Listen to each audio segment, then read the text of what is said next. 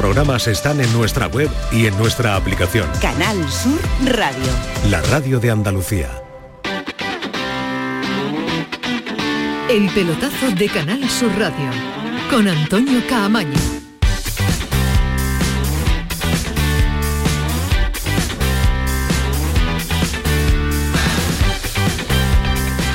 Hola, ¿qué tal? Buenas noches. Está en la sintonía de Canal Sur Radio. Son las 10 y 4 de la noche. Ya lo saben que hasta las 12 vamos a estar en este pelotazo con eh, una jornada que Agárrense, sí, Manu Japón, sí, Antonio Carlos. La jornadita viene, viene con eh, cantidad de nombres propios que pondremos encima de la mesa. Pero eh, parón de la selección, parón de selecciones eh, para la Liga Española, una semanita, un poquito más, porque va a tener el combinado de, Luis de la Fuente, pues la oportunidad de ratificar el buen momento que atravesaba, pues esa selección española con muchísimas novedades, porque dentro de unas horas va a estar por aquí, por Andalucía, va a estar ya en Sevilla, en el Estadio de la Cartuja juega el próximo jueves ante Escocia en ese partido que tiene, como decimos, muchas novedades y ahora vamos a estar en la capital de España. Pero si habitualmente la jornada de liga nos deja muchos detalles y momentos para analizar, y sobre todo para profundizar en ellos, este lunes, insisto, es el lunes de los nombres propios que vamos a poner encima de la mesa.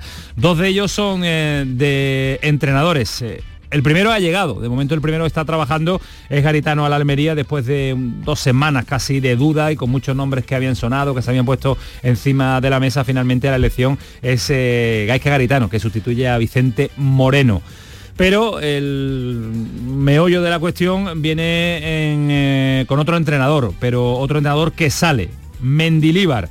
Para muchos una salida esperada, para otros eh, sorprendente, para algunos necesaria pero como no podía ser de otra forma, todo lo que mueve el entorno de Sevilla siempre va a generar mucho debate. La noticia saltaba ayer por la noche, es cierto que por la tarde, incluso uh, bien tempranita la tarde, ya se empezaba a barruntar movimientos, rumores, eh, posibilidades, pero no deja de ser eh, una sorpresa. Mendilibar se va del Sevilla llevándose una, una Europa League una Europa League, la séptima que consigue el Sevilla, va a tener el nombre y va a pasar a la historia del eh, sevillismo. Pero también, y esto es opinión eh, personal, yo me quedo con la sensación de que se ha sido muy injusto con uh, Insisto que lo vamos a analizar y lo vamos a debatir y ahora en un instante vamos a abrir el grueso del debate, un grueso del debate que tiene preguntas muy pero que muy claras.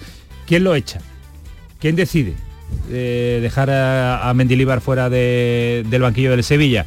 Es un motivo deportivo, es un motivo de presión, es un motivo del entorno, también lógicamente, y lo que interesa y mucho al aficionado del Sevilla es eh, posible sustituto y nombres que se están barajando para eh, sustituir al que era entrenador del Sevilla. Ese es el grueso del debate, pero por delante quiero escuchar a, la compañía que tenemos hoy en el pelotazo, que no puede ser de máximo, máximo nivel.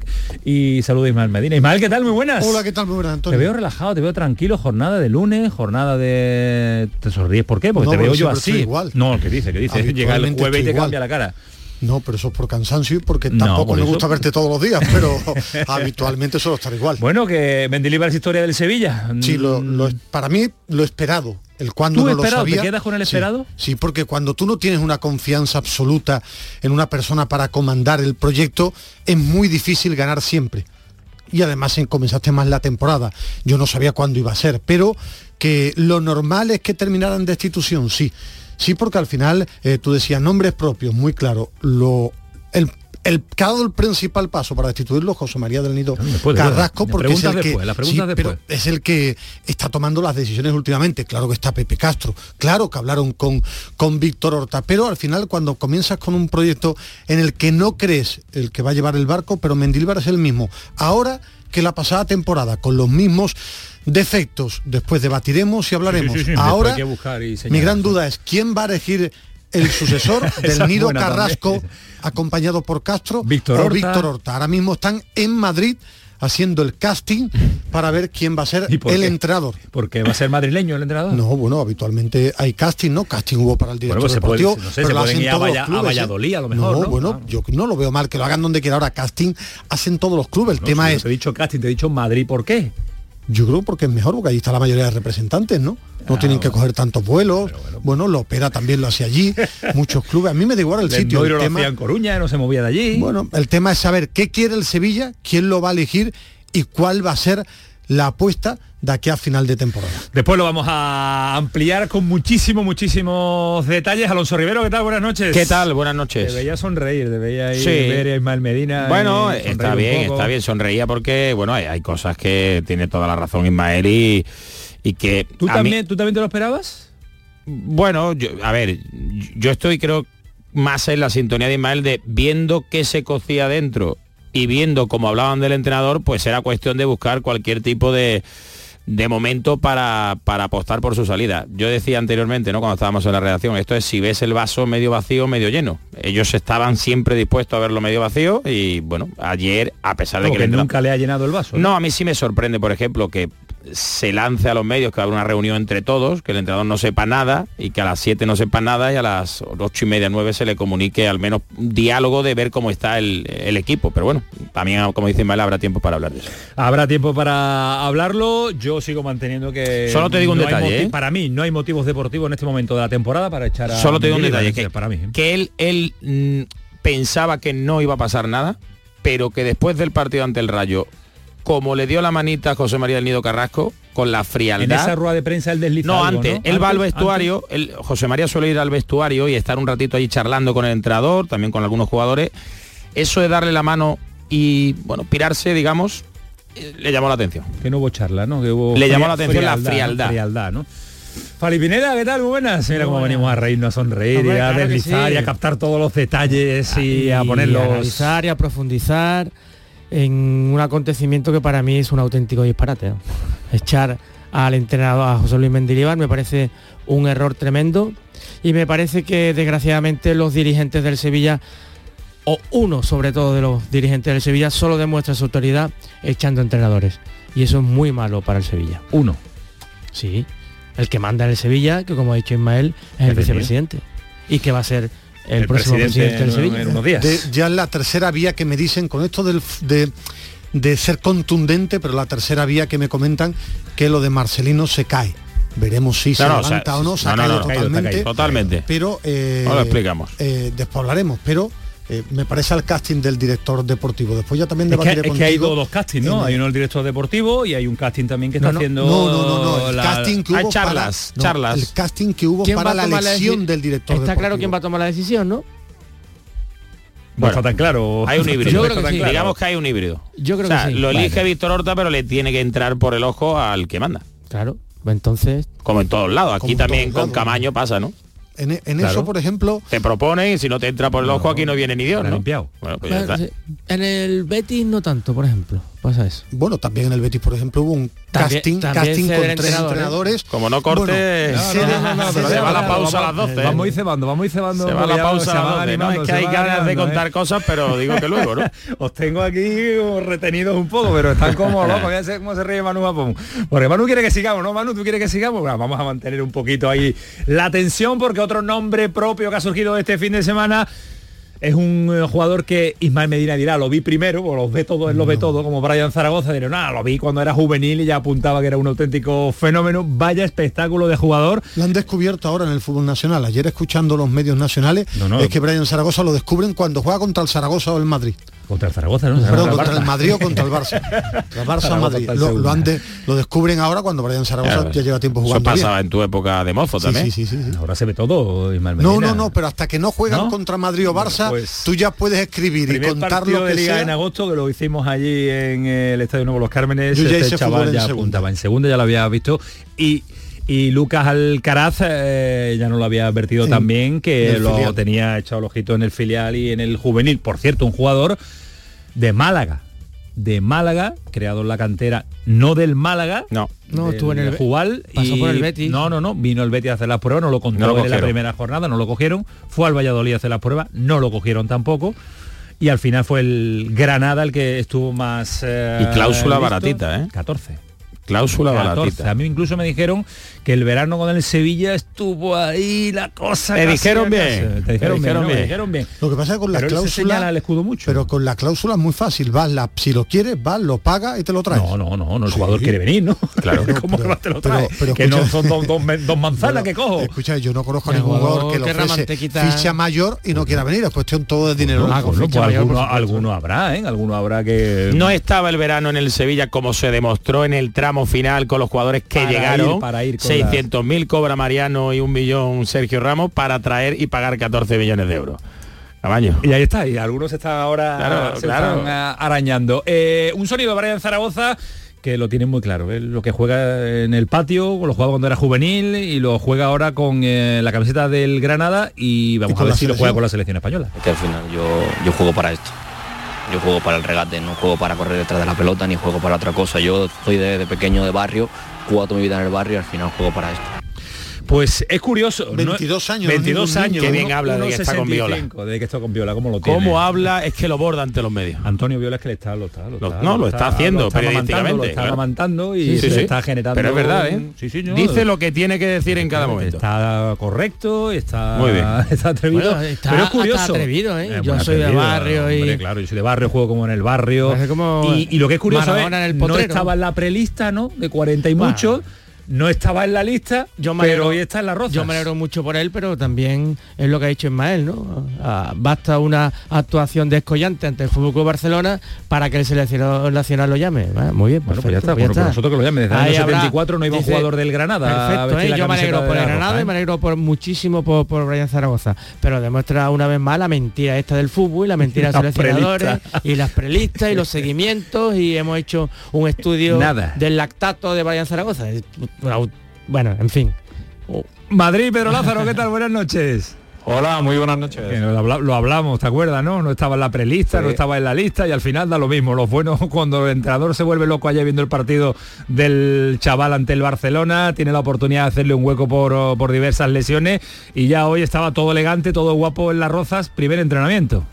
Sí, es que parece que se estaban dando la confluencia ¿no? de todos los astros para, para la llegada, las lesiones de Lamin Yamal y de Jeremy Pino, el regreso de Ansu Fati, le faltaba ahí un jugador y, hombre, la actuación de ayer frente al Fútbol Club Barcelona y yo creo que el resto de la temporada habrá llamado la, la- la atención de- del seleccionador, que eso sí, como decís, no lo tenía en esa prelista de casi 50 futbolistas, pero hoy ha entrenado, pues como lo hemos escuchado en ese corte de voz, ¿eh? como si estuviese en su barrio, como si fuese un veterano, se ha metido al campo de la ciudad de Las Rozas a eso de las siete y media de la tarde, ha entrado en los rondos como un veterano más y no ha desentonado junto al resto de los internacionales, no parecía un debutante, sino que absolutamente tranquilo, con sus 22 añitos, con un poquito menos de unos 70 de estatura, con sus mechas rubias, ha recibido ya los gritos de, de la afición de la selección, que hoy entrenaba la selección con público. Y Brian Zaragoza, como te puedes imaginar, ha sido uno de los futbolistas más vitoreados desde las gradas de ese campo central de la ciudad de fútbol en Madrid. Tiene entregado al Granada, no se acuerda nadie de, de Samu, que se marchó pagando la cláusula de rescisión de un millón de euros al Atlético de Madrid.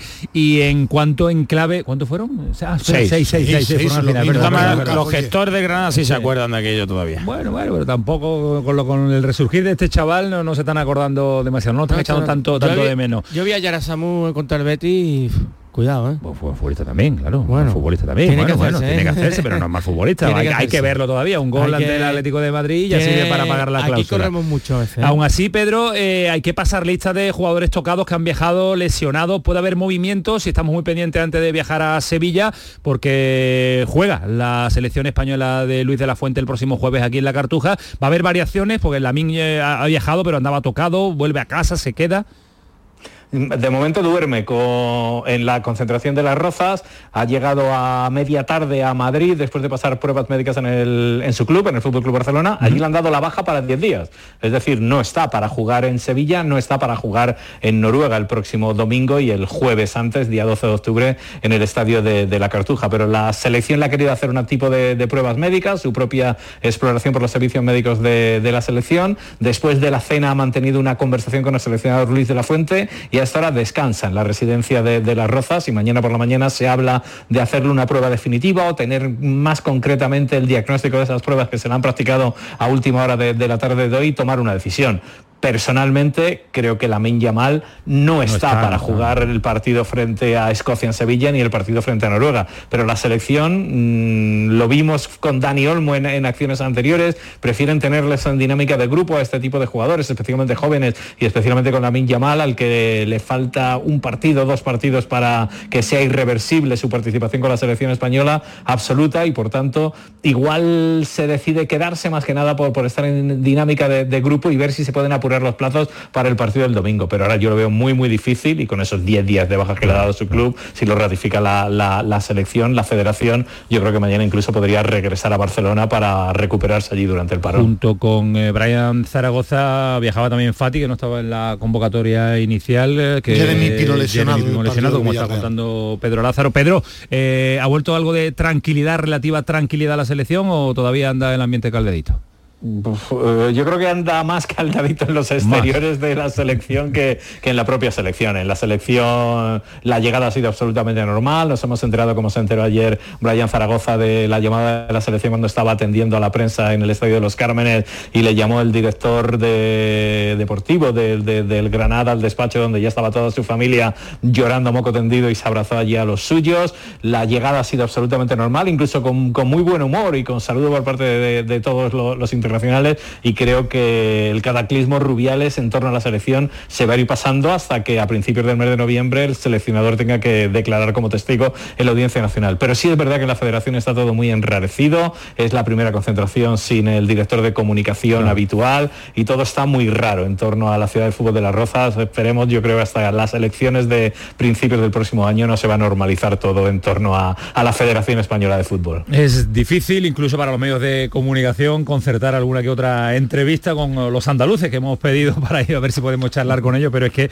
como dice Pedro, es que no hay director de comunicación en este instante en eh, la selección española. Aún así lo seguiremos intentando para que los oyentes del pelotazo puedan tener la oportunidad de escuchar algún, eh, algún andaluz, sobre todo para Zaragoza, que es eh, una de las novedades importantes en esta convocatoria del seleccionador nacional. Gracias Pedro, un abrazo fuerte.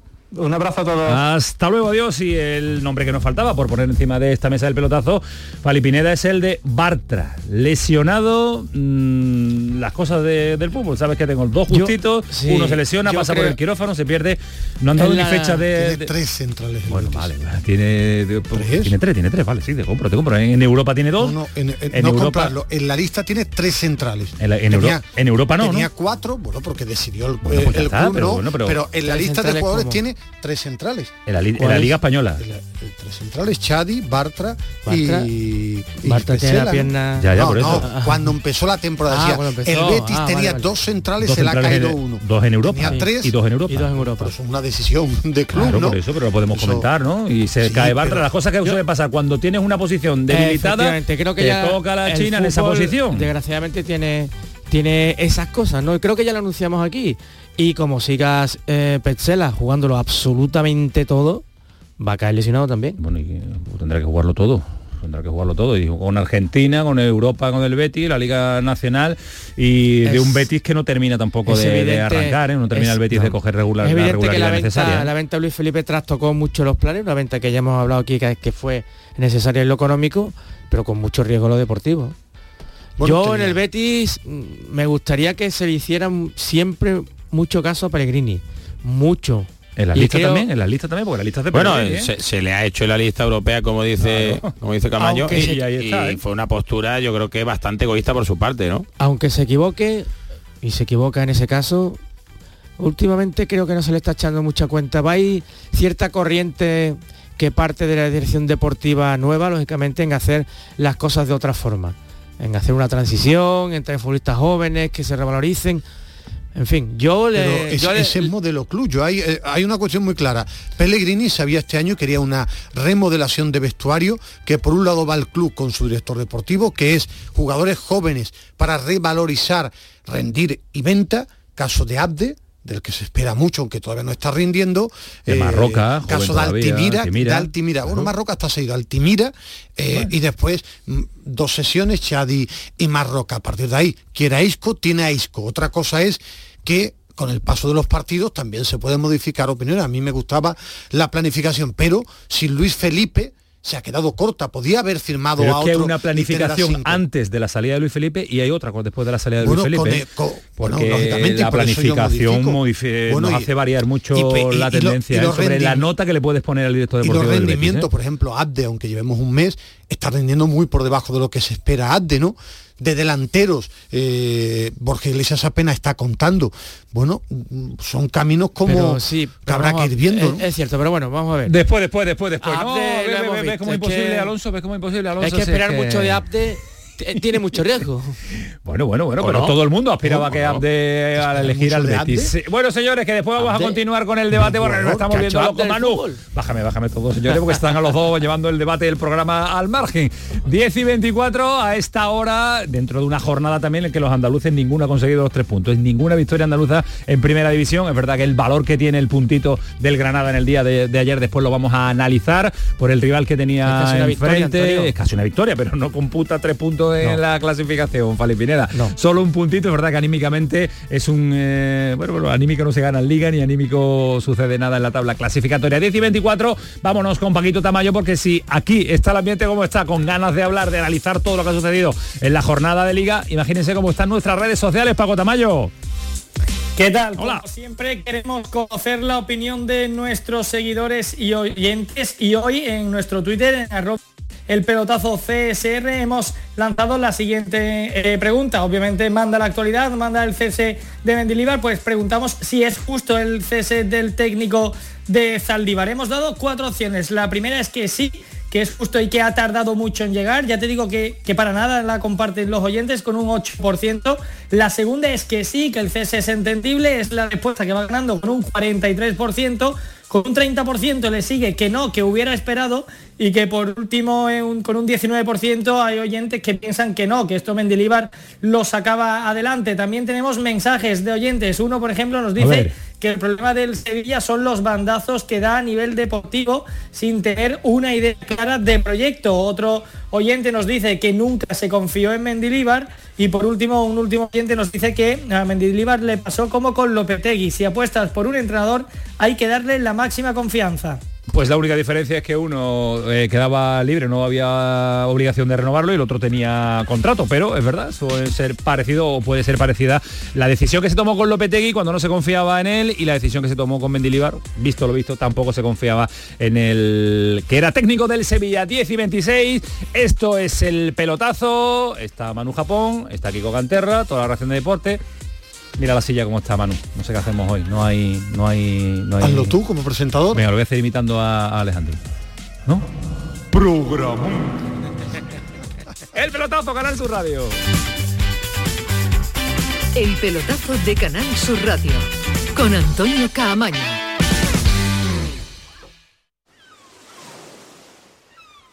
Bonita playa, ¿verdad? Sí, y además segura. ¿A qué te refieres? Pues que una playa como esta, libre de edificaciones, protege nuestras costas. A ver, explícame eso.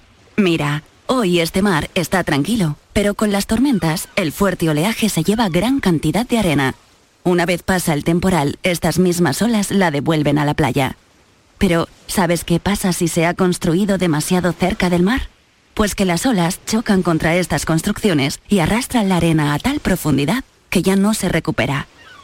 La playa se pierde y sin su protección se corre el riesgo de que el mar lo inunde todo. Por eso es tan importante mantener nuestras playas libres y respetarlas como ecosistemas. Así es, porque protegiendo nuestras playas permitimos que ellas nos protejan a nosotros. Nuestras playas, nuestra mejor defensa. Ministerio para la Transición Ecológica y el Reto Demográfico, Gobierno de España. Tradición, reglamento, integridad. Del 27 al 29 de octubre en Madrid, Congreso Nacional de Tauromaquia. Una cita para profesionales y aficionados al mundo del toro, donde expertos de reconocido prestigio debatirán sobre el presente y el futuro de este arte declarado Patrimonio Cultural de España. Inscríbete ya. Te levantas muy temprano, madrugas mucho, trabajas o estudias de noche. Cuando casi todo el mundo duerme menos tú, ya estamos contigo. En la mañana de Andalucía, el Club de los Primeros de Canal Sur Radio, con Charo Padilla, de lunes a viernes desde las 5 de la mañana. Contigo somos más Canal Sur Radio. Contigo somos más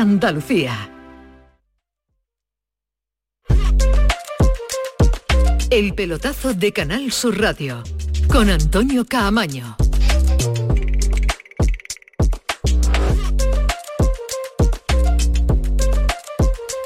Continuamos 10 y 28 y la pausa también, como no podía ser de otra forma.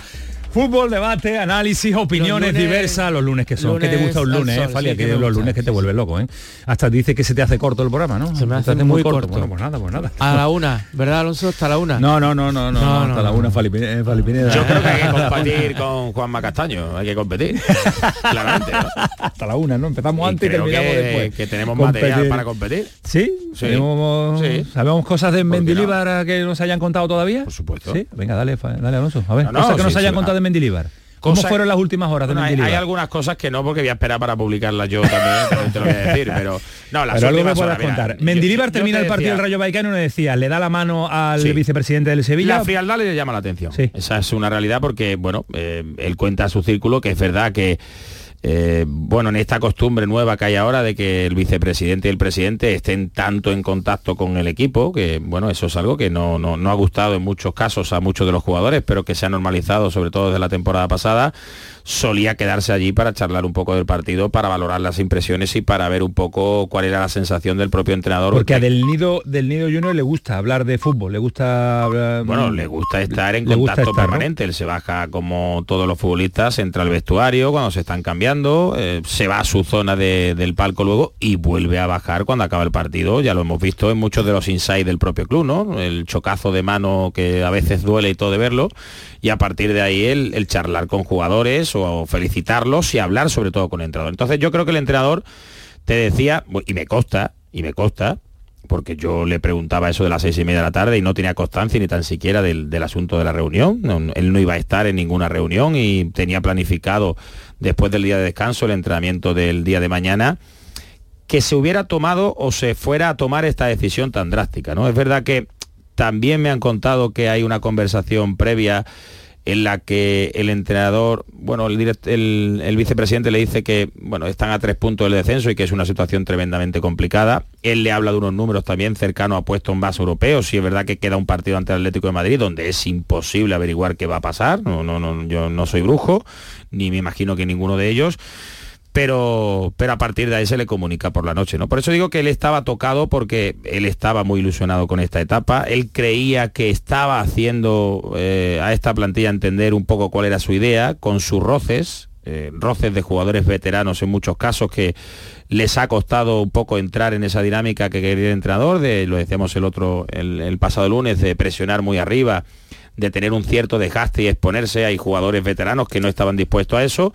Y a partir de ahí, bueno, pues, pues tocado también por, por el hecho de que... Pero, bueno, pero, pero En la el descanso, ¿qué- mira, pero en ¿qué, el- qué lo, qué echa? ¿Qué motivo echa a, a él le dicen el entrar a tres puntos del descenso. El resultado, hay- descenso. hay- hay- el Sevilla, yo no el creo, Sevilla no me lo puedo se creer, no me Sí, puedo sí. creer. Bueno, pues tú te puedes creer No, lo que no, tú no, quieras. no puedo creer, que Eh, sea el esa- que sea esa el motivo para la, echar a La Mendilibar, ¿eh? realidad son dos victorias, cuatro empates, cuatro derrotas. Esos son los números que La realidad es que le Sevilla- conforman una plantilla cuando faltan, cuando ya lleva cuatro eh, jornadas pero- de liga. que yo no soy el director hay deportivo. una- tú dices, que, perdona, no, Ismael, tú, en tú el dices equipo- que no hay ninguna razón. Yo no estoy diciendo que esté de acuerdo. Yo digo, no Es hay que- ninguna razón deportiva. Sí, sí Para hay mí una no hay razón deportiva porque piensan en el Sevilla. Después debatiremos Que el si plantillón acuerdo. este tiene que estar jugando en Europa. Claro, Ah, pero vale, entonces, vale, vale. perfecto. Cuando Sí. tengamos a Del Nido Carrasco, yo no estoy de acuerdo.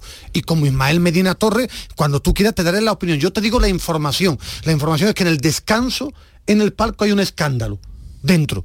Porque la imagen del Sevilla 0-2, ahí ya estaba finiquitado. Mendilíbar, porque el cabreo era morrocotudo. Y si, gar- Después y si llega- gana, y si gana, y si marca el 3-2, tercero, claro, continúa. Claro. Bueno, yo conozco Buen- un entrenador. Buen proyecto. Yo- yo en, el- en el, conozco- en el descanso, Sólido, ¿eh? finiquitado, Eh, y Bueno, si marca tres dice- goles el Sevilla, dice- continúa. Quien dice finiquitado buen para proyecto, la verdad después las redes sociales, bueno, esa es la realidad, que tú tantos años en el fútbol te sorprenda lo que pasa, a mí sí me llama la atención. En el descanso hay caras largas, hay muchas charlas, el 0-2 y la imagen... Y está finiquitado, hace- ¿verdad? Sí, está finiquitado, tal, y después del empate a dos se quieren dar un tiempo. Pero lo decía eh, Alonso, hay que explicarle a la gente por qué.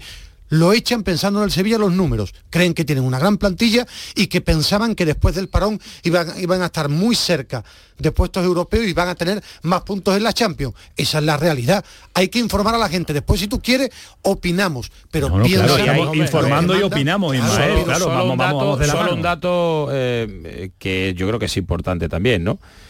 Eh, el director deportivo Víctor Horta es el único que en esa reunión hace una defensa de, digamos, las sensaciones que transmite el equipo para mantener al, al entrenador. Es verdad que en el club, al margen de, de derrotas y puntos y, y, estas cosas y clasificación, también hemos contado que no ha gustado mucho de los mensajes que él ha mandado. Él entiende que eso de hablar, por ejemplo, de, de que el Sevilla no tiene una obligación. Eh, Pero por para eso, ganar. por eso preguntaba yo, ¿qué lo echa? ¿Los Bueno, resultados? Es un o poco su- todo más. A ver, Por eso. ya existía desde hace algunas semanas la idea de que lo mejor, a lo, me- el- lo mejor para el club quizás no era mantenerlo y se ha aprovechado esta racha de no ganar, porque no ha perdido, pero de no ganar, salvo el partido ante el Barça, para aprovechar el parón y traer un nuevo entrenador que encaje más con la filosofía. Te decía esto porque es verdad también, a mí me contaban que el director deportivo hace una defensa, pero no a ultranza. Yo contaba un dato que a mí me parece interesante, ¿no? Eh, Víctor Horta, que tenía ya a Mendilibar, porque se lo encontró aquí, es un tipo que casa mucho y tiene empatía con los entrenadores, ¿no? Y lo ha tenido con Mendilibar, pero a él no le gustó algo, ¿no? Que es cuando el mensaje de el fichaje del central era al unísono y el vicepresidente, por iniciativa propia, busca a Sergio Ramos, a él le hubiera gustado también que Mendilibar en este caso Pero es que entonces estamos introduciendo otra clave nueva, los No, hay- resultados y también los mensajes No, de. Mendilibar. Entonces es un- No, no, no, es el resultado. Si el Sevilla Solo le el gana. resultado, ¿vale? eh, Pues, pero es que Alonso está introduciendo una nueva es clave, que- diciendo, en es la que el mensaje, el es que en la- central, es que, es que en la vida, si tú ganas al PSV, ganas Claro. al Rayo Vallecano, Claro, Mendy por Líbar, eso. con sus ruedas de prensa, con sus momentos chándal. del chándal, esa, esos pequeños debates que está informando Alonso que tiene, eso queda tapado con el resultado. Esa es la realidad, quien que podemos inventar una película. Si el Sevilla le gana al Rayo Vallecano 2-0, Yo no he visto, José Luis yo no he Mendilibar visto una cosa, yo no he visto una cosa más parecida a, a la barra de un bar que el palco del Sevilla. Y a su dirigente. Pero, o sea, Fali, de a ti verdad. esto- o sea, a ti esto te sorprende lo que mí- estamos contando. bueno, eh, a, te- a te- mí de verdad me O sea, parece. te- a, ver, te de puede, a ver, te puede sorprender ciertas decisiones que el club ha tenido en los últimos años, porque a mí también me Que- sorprende y son criticables. a mí que en el descanso a mí me sorprende muchísimo deportivas, Pues, en- entonces yo no sé en qué mundo vivir los nueve- dos porque, nueve meses de porque competición. yo en los cuatro años que llevo aquí lo hemos vivido Madre con el mía. Betis. Igual, Rubi, a mí no me gusta, ¿eh? yo por eso no creo en este tipo de modelo. Rubi estaba fuera Pero hemos vivido, y seguía y entrenando. hemos vivido perdón. lo contrario, Eh, no, con perdón, el no, Ismael, Cádiz, hemos vivido con un Cádiz, con seis partidos perdidos y, se mantiene el no, y- entrenador. y, a, y a a Álvaro, Sergio González. sí, sí, y a Álvaro llevaba mucho tiempo que no lo querían hasta que ya los resultados fueron absolutamente Camaño, desastrosos. Sin pensar, es que, es que sin lo hemos vivido. sin pensar en esta locura eh, en la que vive el, el Sevilla desde hace muchos años de verse obligado a ganarlo todo, que me parece absurda y que se ha instalado porque off the record te dicen que hay que ver que el aficionado no disfruta, pero el mensaje que se lanza siempre es el mismo, que hay que ganarlo todo. No son situaciones parecidas, es decir, Manolo Vizcaíno sabe que su Cádiz Pero bueno, pero que, Va- que ha sacado las comparaciones, que ha sacado las para comparaciones salvarse, Medina. no para salvarse. El- Alonso, tú el, has- Sevilla no te digo que tenga que estar el tercero, yo no lo creo. Pero también creo que tiene El- plantilla para estar algo más arriba en la Mira, tabla Pero acaba para- de comenzar la pero- liga, sí, ocho jornadas claro, de liga. claro. pero Alonso sí, es claro. muy temprano No, no, si yo creo- Uno en Mira, uno, por favor. La clave, y, y creo que todos podemos estar de acuerdo con eso, es que en este señor no se creía. Claro. Y, que no ha dicho lo contrario. ¿no? Que tú estás hablando de resultados No, no, deportivos. yo te estoy diciendo que Pero esa es la razón. No se creía. No, pero la No razón de la destitución hoy es primero resultados deportivos porque Pero que no piensa- se sostiene, no, Ismael que no, Medina, que no que se sostiene eso de que, de que solo los resultados deportivos, que no, Ismael. Claro, No, no, es no, que no se sostiene que en el descanso diga de Rayo Vallecano cesado No, no, y no, si gana no, 3-2 no, eh, no, continúa. eso es una pantomima tuya, perdón. No, no, eso lo has dicho tú, eso no es una pantomima, eso lo has dicho en el descanso piensan, en el descanso piensan si esto sigue así fuera. No, eh, eso es una realidad. Entonces que eh, eso pasa. Dicho tú, eso no es ninguna pantomima. Tú has dicho, en el descanso estaba liquidado. En el descanso es de con barra de bar. 0-2, Perdón, con pero eso es 0-2, de barra de bar. Con 0-2, bueno, lo Eh, que pasa en el escúchame, fútbol. en el Almería destituyen al entrenador En el y desde descanso. el descanso se marcha el director deportivo. Efectivamente. Entonces, ¿qué hacemos? igual. ¿Pero comparamos o no comparamos? No, No, eh, eh, estabas eh, diciendo eh, que no valía comparar, porque el Sevilla lo va a ganar Uy, todo. No, ¿Te yo parece sí a mi suegro para ganar el tema No, de es la conversación? ganar no, es que es que lo que no hay que tergiversar. A ver, una cosa es que tú en el descanso pienses que el equipo se te ha caído, vas 2 a 0 y que es imposible remontar. los partidos duran y 90 pienses minutos, internamente y se hable Esto esto así aquí no acaba decir, eso es lo que quiero informar, claro. a que pases y ceses ya hayas tomado una decisión. No se toma una decisión en el descanso, No, sino que el- ya en la mente del presidente, del vicepresidente, hay una idea bastante clara de que eso no puede Pero seguir yo te así. pregunto, Alonso. Yo creo que te no hay una base Alonso, entonces, deportiva. si el, el Sevilla marca el tercero, Sí. el Sí. apretón de manos ya es diferente. ¿Qué monstruo, qué monstruo Mendilibar? Claro. Ahora, ¿Cómo ha ¿cuál es el lo único que se mantiene? ¿Cuál es lo único que se mantiene? Se hubiera mantenido la idea que tiene José María del Nido Carrasco de que En- Mendilibar no es el mejor entrenador posible para el Sevilla. Ento- entonces, ¿tú qué piensas? ¿Que pensáis los dos, tan iluminados hoy, que Mendilibar No, no, sigue en el iluminado Sevilla? tú, que varía- que- que- varía tu no, no, opinión, no del descanso al No, final no, no, variado. Claro, no, yo lo que te digo te informo después. A mí me sorprende que digáis, entonces Mendilibar no sigue en el Sevilla por ganar la Europa League. ¿Ustedes pensáis que si hubiera perdido la Europa League, Mendilibar sigue? Hombre, No, pero es que tú estás hablando de que resultados. lanza, Yo el te estoy diciendo- mensaje que lanza el es club que, es otro, claro, porque yo estoy dice diciendo- que ya le ha ofrecido la Yo, renovación. yo estoy diciendo que a Mendilibar Le piensan dentro que antes, lo ¿no? primero es eh, los resultados, que yo no estoy de acuerdo porque creo que no eran tan desastrosos, pero son los resultados, claro que son los resultados. Mael, pero que este Y lo está otro- diciendo los resultados, claro, pero no son y tan lo otro desastrosos. aumenta, es decir, si tú tienes un encontronazo con Fernando, eso hace. Eso- si tú eso- tienes un a eso voy, a con eso Suso, voy. eso eso- hace. eso quiero- Si tú dices dentro del club, que es una idea de Mendilibar, que no ha cambiado, como dice Ismael, que la preparación física y esto del, del I más D y, Y- y que el los Data, llegan más tarde. él no lo entiende, que él mira por su equipo y no se fija tanto en el estudio del rival, eso lo dice Mendilibar off the record. Pero es que Allí. Mendilibar, Mendilibar me parece en el mundo del fútbol lo conoce todo el mundo ya. Claro, ¿eh? por Es eso te digo. Es que me lo parece. ¿eh? Así. Bueno. Mendilibar se pasó por la piedra a un tal Gentag que pues, el Manchester Sí, United, y United, los millones exactamente, la se Juventus pasó de Turín, a Mourinho y a un traje Mourinho. y una corbata Y llegó a Mourinho y para allá Sí. venga hombre Pero Sí. es que, es, que Y es no y los resultados ya no valen. No, es Y para el Sevilla no, para por- mí. a la- el- en la octava jornada el actúan ejemplo como auténticos aficionados y se cargan al entrenador no, a- en un Sevilla y ya voy más allá que ya va instalado en una dinámica de, de echar entrenadores salvo, salvo a Julen. Cuarto, cu- cuatro Hombre, en un año. es que es que yo recuerdo que aquí se echó a Eduardo Berizzo con el equipo quinto y habiendo pasado la fase Pero- de grupo pero de la sí, Champions League Pero si eso es otra cosa. ¿Pero qué le pasa al Sevilla? opinión es que a mí el camino ¿Qué le que lleva al Sevilla, como club ¿Quién manda en el está Sevilla? equivocado. La grada, Eh, el palco bueno, el convertido Twitter, en el una Twitter, locura, el Twitter. el. No, yo, yo Hombre, creo que el. Sevilla, los que mandan en el Sevilla con nombre y apellido están equivocados. Ahora, ustedes estáis mezclando lo que es información con opinión. Es Bueno, que lo sí, estáis llevando, yo- no, yo estáis opinando, sí, mezclando. es cierto, estáis ¿vale? mezclando. Yo estoy bueno. informando primero. Si queréis mi opinión, a mí no me gusta este modelo. A mí personalmente no me gusta. Ahora el Sevilla lo destituye por resultados, porque piensan que con esta plantilla debería estar más arriba. Pero a ti te lo han dicho eso, Ismael. Eh, bueno, es lo La que hablan, información. claro, sí, Sí, sí, sí, vale, doy vale, perfecto, vale, ya ya alguna está. de las partes Claro, para... claro. Bueno, entonces tú por qué crees que ¿Mendilibar echan- cree que lo echan por los resultados? Sí, claro. Lógicamente. Sí. Sí. No, ¿qué pensáis? ¿Que lo echan Y por la rueda cree- de prensa? No, no, y cree Yo creo- que lo yo creo otro- que no solo lo Primero, echan por los cree- resultados. Y cree que No lo otro- solo cree- por los No resultados. creen en él y ha sido muy Correcto. torpe con el y micrófono. cree que lo otro le ha podido eh, complicar la vida. Pero vamos, Antonio, Pero que no si, iba a gana tres- si remonta 3-2 no pasa Está nada. hoy Mendilibar de Super entrenador, Mendilibar. claro. Bueno, es más, Mendilibar estaba igual de discutido antes del 5-1 contra Vamos, la yo he visto reportajes Igual. de fútbol toda mi vida donde a un entrenador lo iban a echar, Yo- gana ese. Bueno, Benítez, Benítez Rafa Benítez en el Valencia y gana la liga. una ¿no? liga en el Valencia estaba destituido en el pero- descanso. Pero, es que esto es el fútbol, Lo- ¿no? lo he vivido, a mí no me gusta. Ahora, la opinión, como dice, o sea, hay maneras de proceder. O sea, primero, el modelo exitoso del Sevilla, del dirección deportiva pulmón y presidente con carácter que toma decisiones que incluso no le gustan a la gente, eso ya no existe. Yo estoy con Ismael, no existe. Te guste más, a mí me gusta menos este modelo, que es un poco más Real Madrid, ¿no? Donde hay una cabeza que decide sobre todo y tiene a varios peones que le van dando su opinión sobre el resto de áreas. A mí este modelo me parece que es peor, sobre todo porque me tendrá que demostrar la cabeza que tiene cualidades y aptitudes para llevar el peso del club. Que de A mí, no lo sé. a- a mí me parece que este modelo no me gusta ahora. Lo lleva el título. El año pasado ganó el Sevilla un título. A mí no me gusta este modelo. Pensar que 8 puntos de Quizá fichó 24, Mendilibar también, de entre otras 8, cosas. 8 puntos de 24, algunos pueden pensar que es digno de, de cesarlo. Es su opinión y es algo que se ha valorado y ha sido clave en la decisión. Yo creo que lo otro son apuntes que llevan. Numéricamente, Mael, tú también ves es- esa, esa- una barbaridad esos números y tú tienes argumentos Claro, para echar pues, claro. Ahora, Sí, pero cuando si ves confía en el voy a terminar, voy si a terminar. en el entrenador, cuando Alonso- miras si conoces, a ver, te digo, alguien de Granada que no sepa nada del Sevilla, yo le di la clasificación y echa a Mendilibar. Ahora, cuando tú al entrenador lo has tenido las dos primeras jornadas con 36 futbolistas.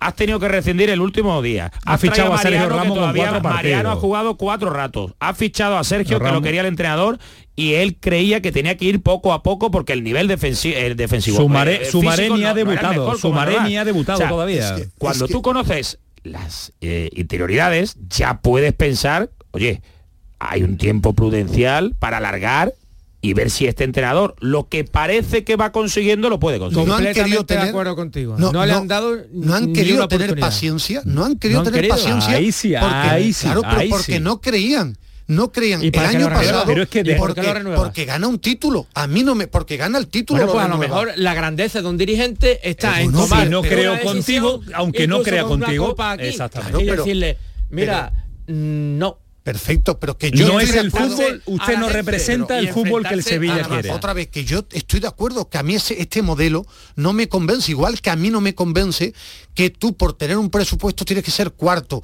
o por la exigencia te lleva a, a pensar que lo vas a ganar todo, porque hay una realidad que me he traído los datos. El Sevilla en, la, la última, en los últimos 46 partidos en liga solo ha ganado 15. Entonces tiene un problema mucho más profundo. Ahora, Que se arregla con cambios de no, entrenadores. pien- piensan que Lo sí. más- porque es lo más fácil, sí. Antonio. Bueno, pero porque que- es lo más fácil. Bueno, Claro. que- quiero, quiero ir a avanzar. Eh, recuerdo la salida de Monchi es porque no se le tiene en cuenta a la hora de decisiones. ¿Se le está teniendo en cuenta a Víctor Horta a la hora de tomar decisiones? Bueno, es, es diferente. Depende. yo la- a ver, yo, Depende de yo la tengo muy clara mi información y él, él, eh, igual que en este caso, él va a plantear una serie de entrenadores con lo pero que- en la, en la salida, ahora hablamos con la, de la llegada. en la, salida de Mendilibar, de no, él, él presenta la aportación que él Hombre, da es, creo que se que puede, sí, que hace una defensa. Ahora, hay cosas que él no defiende tampoco. Es decir, que su entrenador diga que el análisis del rival no es importante, Víctor Horta no lo defiende.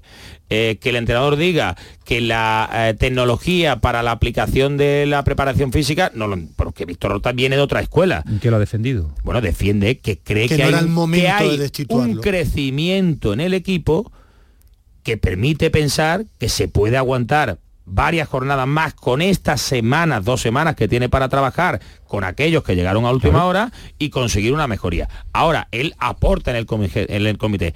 Alzamos la mano. ¿Cuántos somos? Como hay dos que votan igual, pues se gana siempre, ¿no? Por lo tanto, te lo quiero personas decir que- así para que que- no suene hay, tres, ¿no? Hay Bueno, tres y siempre es 2-1, ¿no? Bueno, pues claro, ya Bueno, está. eh, a, a partir de ahora, lo que Claro. tienes que acertar con el entrenador y creer en él. No tenían paciencia para aguantar a Mendilibar, no querían. Ahora lo echan los resultados. ¿eh? Si queréis matizarlo y el por que- otros y temas, el que viene- a él lo echa por tener ocho puntos. Mael, toda toda la confianza si del mundo. crees en el que viene y la grada vuelve a silbar y hacer con el dedito hacia abajo, pues luego lo verán a echar. También. Bueno, Porque yo aquí creo- el creo- club se ha instalado en eso. creo que la aguantarían un poquito más. Porque no querían a Mendilibar si no gana el título. Entonces, es una realidad. Creo Bueno. que al que traigan ahora, Pues yo, lo van a yo creo aguantar que un hay que condenar el al inicio que del próximo- deja un entrenador Claro. sin creer. Él. por- porque hay una cosa muy clara en el Sevilla, en el Sevilla, pero esto que hemos vivido, es que decía Antonio, lo mismo la, los años te da experiencia. Fali me sorprende o no se acuerde. José María del Nido Benavente hizo lo mismo con Antonio Álvarez. Igual, el mismo caso. Ganó la Copa del Rey, lo mantuvo. Y nunca creyó en Antonio Álvarez, lo echó en el arranque de la temporada. Si lo hizo del Nido Benavente. Igual, Y a si partir es de ahí, un modelo a claro. de ahí le, le pero a ir es- las cosas mal. eso es opinión, pero forma. información es esa.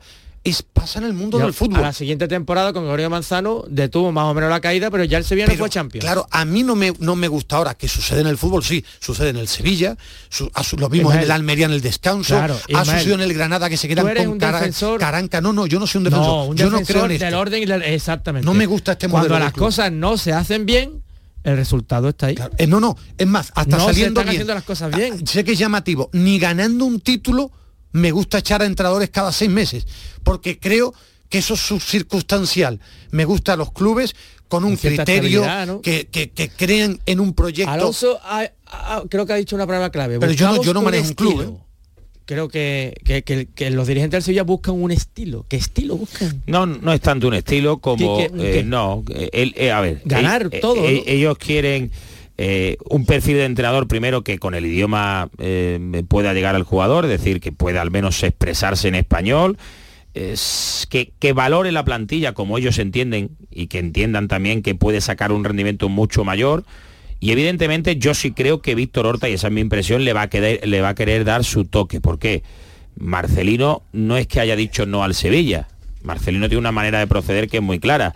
Eh, a él se le ha contactado y él ha pedido, entre otras cosas, hombre, un proyecto ganador. ¿Cómo es un proyecto ganador? Te pregunto yo, ¿no? ¿Cómo te aseguro en un papel que vas a tener un proyecto ganador? El Sevilla ¿no? es ganador. O más años de contrato de lo que el Sevilla quiere. Es decir, en esas conversaciones no hay, no hay feeling, no hay acuerdo, por lo tanto se va a otra cosa. Javi Gracia también ha dejado muy claro porque ya con Javi Gracia hubo conversaciones la semana pasada, como hemos contado también en relevo. Cuando Javi Gracia hubo conversación la semana pasada. ¿Ah, sí? Fue el último técnico de Víctor Ya hubo una toma de contacto y él ha llegado un momento en su carrera después de tantos vaivenes y de no Una irle demasiado bien, se ha hecho una casa nueva. Tiene que ser un proyecto que a él le, o le apetezca mucho o sea muy importante para él, ¿no? Y, y bueno, así están las cosas. Ahora, esta noche me decían no va No a pasar nada, nada, ¿no? Y mañana pues ahora, veremos. ahora, ahora sí, me gustaría profundizar en, algo perdidos, ¿eh? Me- pero bueno. sí, hombre, claro. Eh, No lo sé. Pero es que criticábamos a la Almería cuando ha tardado tanto tiempo en decidir, en decidir al entrenador cuando echa a Vicente Moreno sin tener el recambio. Vamos a ver el Sevilla cuánto tiempo tarda en tener el, el recambio de, de Mendilibar. Ahora vuelvo a plantear y ponemos encima de, de la mesa eh, los nombres que están sonando, los nombres, el perfil de entrenador que se quiere, porque el perfil de entrenador tiene que ser un perfil eh, ganador, que sume puntos. Aquí lo que es, no, no tener ocho, es tener, No, es tener mucho, Medina. perdedor. Sí, pero que no conozco a ningún entrenador que venga con la pistola de perdedor. Pues no, no, pues eso, esa es la definición que se ha hecho un poco de Sí, Mendilibar, si ¿no? fichas Solo a ocho Lotina, puntos, si ¿no? fichas a Lotina, pues, Creo- eh, claro, Claro, es que lo que se quiere es ganar muchos puntos, Ismael Medina. Venga, vamos a fichar creo que, el tenga muchos Sevilla, puntos. ¿Dónde está? Por ejemplo, Ahora, ¿dónde está? no va claro. a fichar otra vez a San Paoli, si ¿no? se Claro, quiere, claro. Si se quiere, Flamengo. a ver si se me entiende un entrenador, digamos, de caché, es decir, que tenga de caché que ahora, tenga un ahora en cierto, octubre. que tenga un cierto nombre Bagaje, más o que- bagaje eh, que entre por- Ahora, ahora, ahora vamos con los nombres, porque tengo a Joaquín Averigo en, Al- en Almería porque se han decidido y coinciden en el tiempo también la salida de un entrenador con la llegada de otro. Eh, parece que estaba Paunovic muy, pero que muy cerquita, pero no cogió... Goleó, no cogió- goleó en el último partido Sí, su equipo. sí, ¿eh? sí, además ya lo, ya lo ya lo olió bien Joaquín Américo diciendo hay que pagar, tiene contrato, hay que pagar, no es habitual en el Almería que pague por un entrenador y al final pues eh, ya tiene por fin nuevo técnico eh, el Almería para trabajar también en este parón de selecciones. Joaquín, ¿qué tal? Buenas noches. Hola, buenas noches. Ha tardado, pero bueno, eh, la decisión eh, ya está ahí, ya está trabajando, un hombre con experiencia, conoce la liga, Garitano, vamos a ver cómo, cómo sale, pero mira que, que han dado vueltas, ¿eh? 12 días, espero que el Sevilla no tarde tanto, ¿eh? porque sería inaguantable en Sevilla. 12 días ha tardado precisamente en Almería en mover ficha y en conseguir que Gaisca Garitano Aguirre sea hoy ya nuevo entrenador de la Unión Deportiva Almería. Esta tarde ha dirigido la primera sesión preparatoria, ha sido a las 8 de la tarde, el anexo del Power Hall, por aquello de que se está resembrando el césped del estadio principal, del Power Hall, y precisamente ahí ya ha empezado a tener la primera toma de contacto de lo que se espera que sea una nueva etapa, una nueva era en esta Unión Deportiva Almería y todo cambia a partir de ahora. Se quiere que las nueve jornadas anteriores sean de historia y a partir de ahora pues se inicia una nueva etapa que obviamente debe ser la que eleve a la Almería de esa incómoda y peligrosa situación en la que se encuentra actualmente en la tabla clasificatoria, pues no se nos olvide que tan solo ha conseguido tres puntos, tres puntos tan solo de 27 posibles. Charla de Gaisca Garitano con la plantilla, le ha pedido unión, le ha pedido trabajo, profesionalidad y le ha pedido precisamente que sobre todo sean una piña, que es la única forma de cambiar la situación actual. Ya en esta primera sesión preparatoria se ha notado mucho la mano de Pachi Ferreira, su segundo entrenador, el que fuera jugador del Atlético de Bilbao, del Atlético de Madrid y también del Sevilla.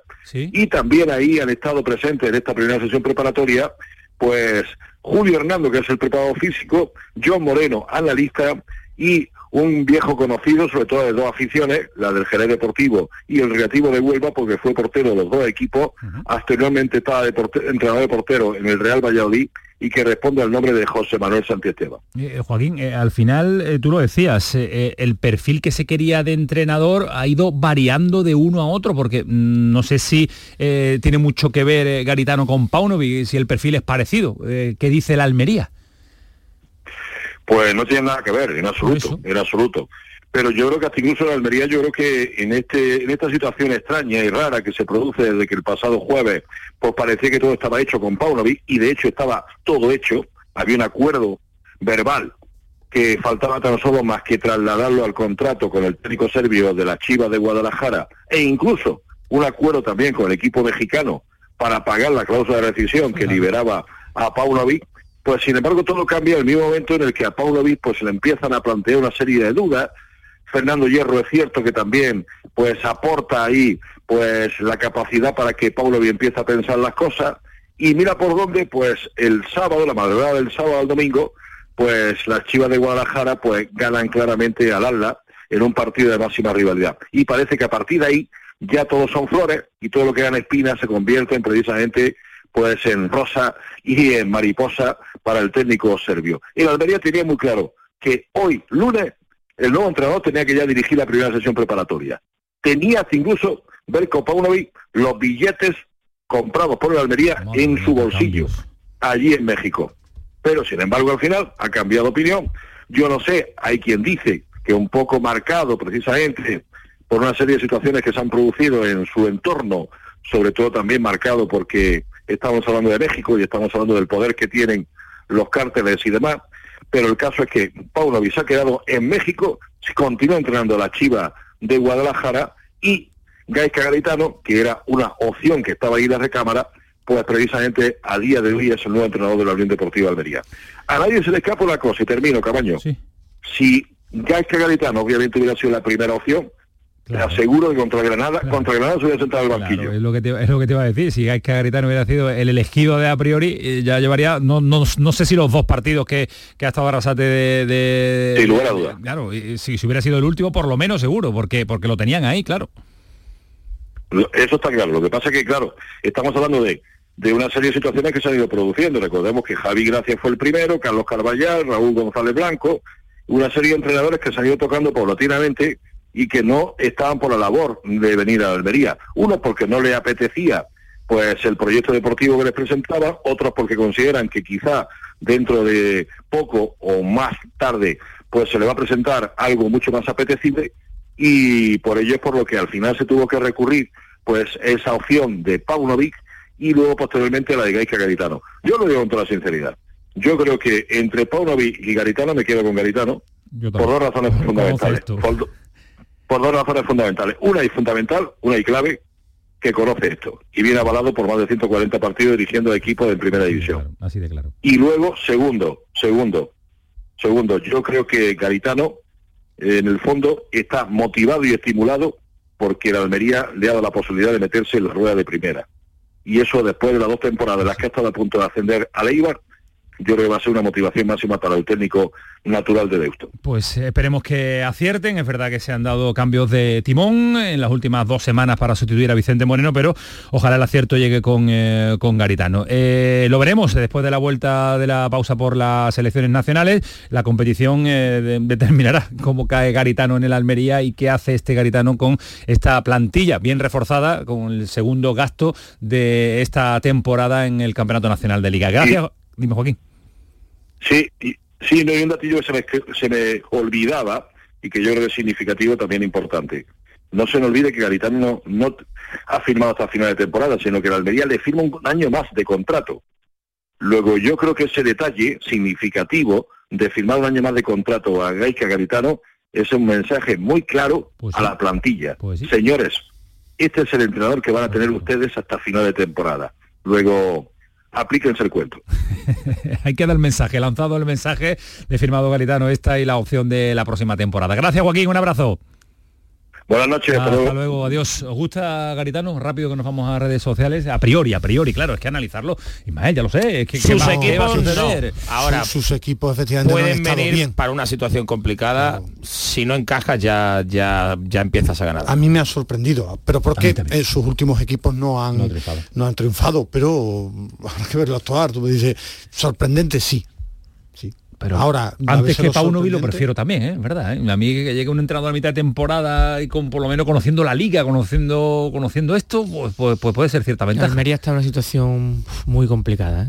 Yo cada vez que lo veo, en fin, me parece que eh, han contratado al entrenador que han podido contratar. Me parece una reflexión muy sencilla, pero Mucho eh, que, que es que es la única que, que, ahora mismo me sale. Eh, asunto de las redes sociales que están calentitas, como está calentita también esta mesa y este programa, porque están eh, sucediendo muchas noticias que después de las 11 le vamos a comentar sobre el sustituto de Mendilibar, cambio de entrenamiento del Sevilla en el día de mañana, de entrenar por la mañana, entrenar por la tarde, se ganan horas para negociar, acaba de llegar eh, los negociadores del Sevilla, Pepe Castro, del Nido Junior y Víctor Horta a Sevilla después de estar todo el día en Madrid. Ahora se lo comentamos Ahora redes sociales, actualizamos F5, Paquito, porque tiene que haber mucho, mucho que comentar.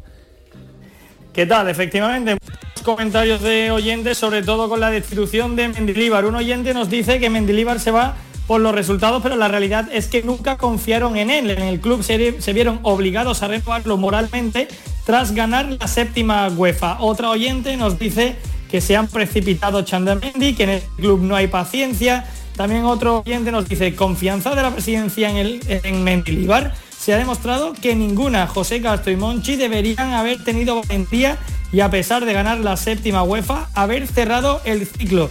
Y un último oyente se hace eco de que Marcelo Gallardo puede que llegue al banquillo y nos dice que no más experimentos argentinos, por favor. Este equipo necesita de nuevo a un entrenador top como lo fueron Emery o Lopetegui. Entrenador top. Vamos a ver si alguno de los nombres que están eh, calentitos y surgiendo y moviéndose después de la llegada de Víctor, de Víctor Horta, de José Castro y del Nido Carrajo a Sevilla. Vamos a llegar a las 11 de la noche todo el debate previo, toda esta hora de radio para los oyentes de Sevilla, que eh, no han podido escucharlo, eh, lo podrán tener lógicamente en la aplicación, en el podcast en el día de mañana. Ahora vamos a continuar con el asunto del eh, Sevilla, con el asunto del sustituto de Mendilibar, que ya no es entrenador del conjunto sevillista.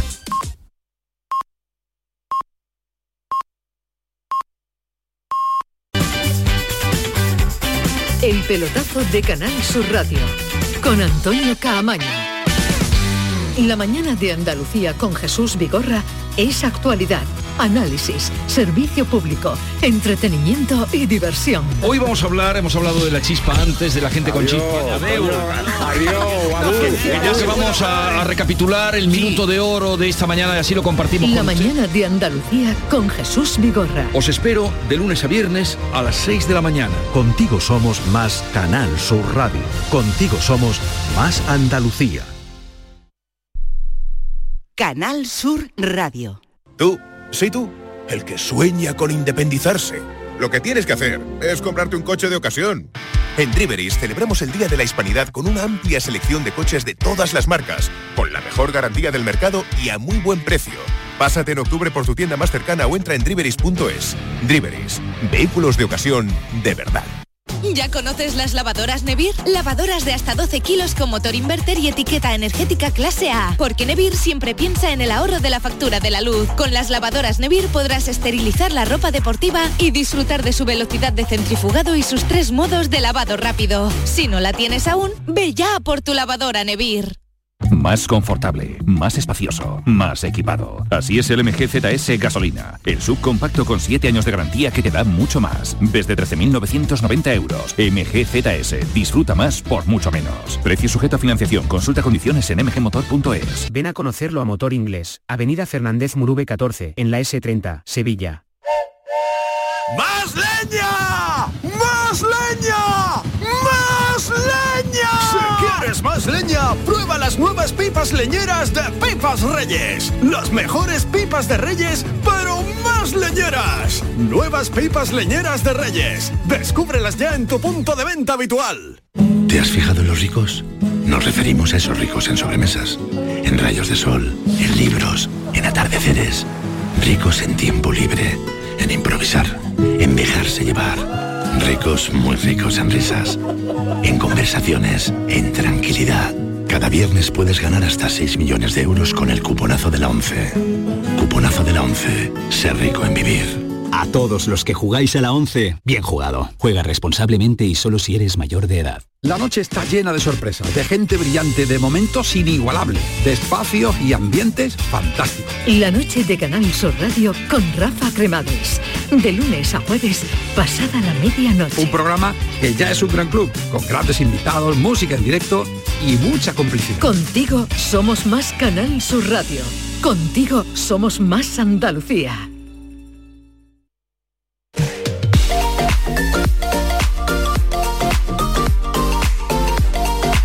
El pelotazo de Canal Sur Radio con Antonio Caamaño.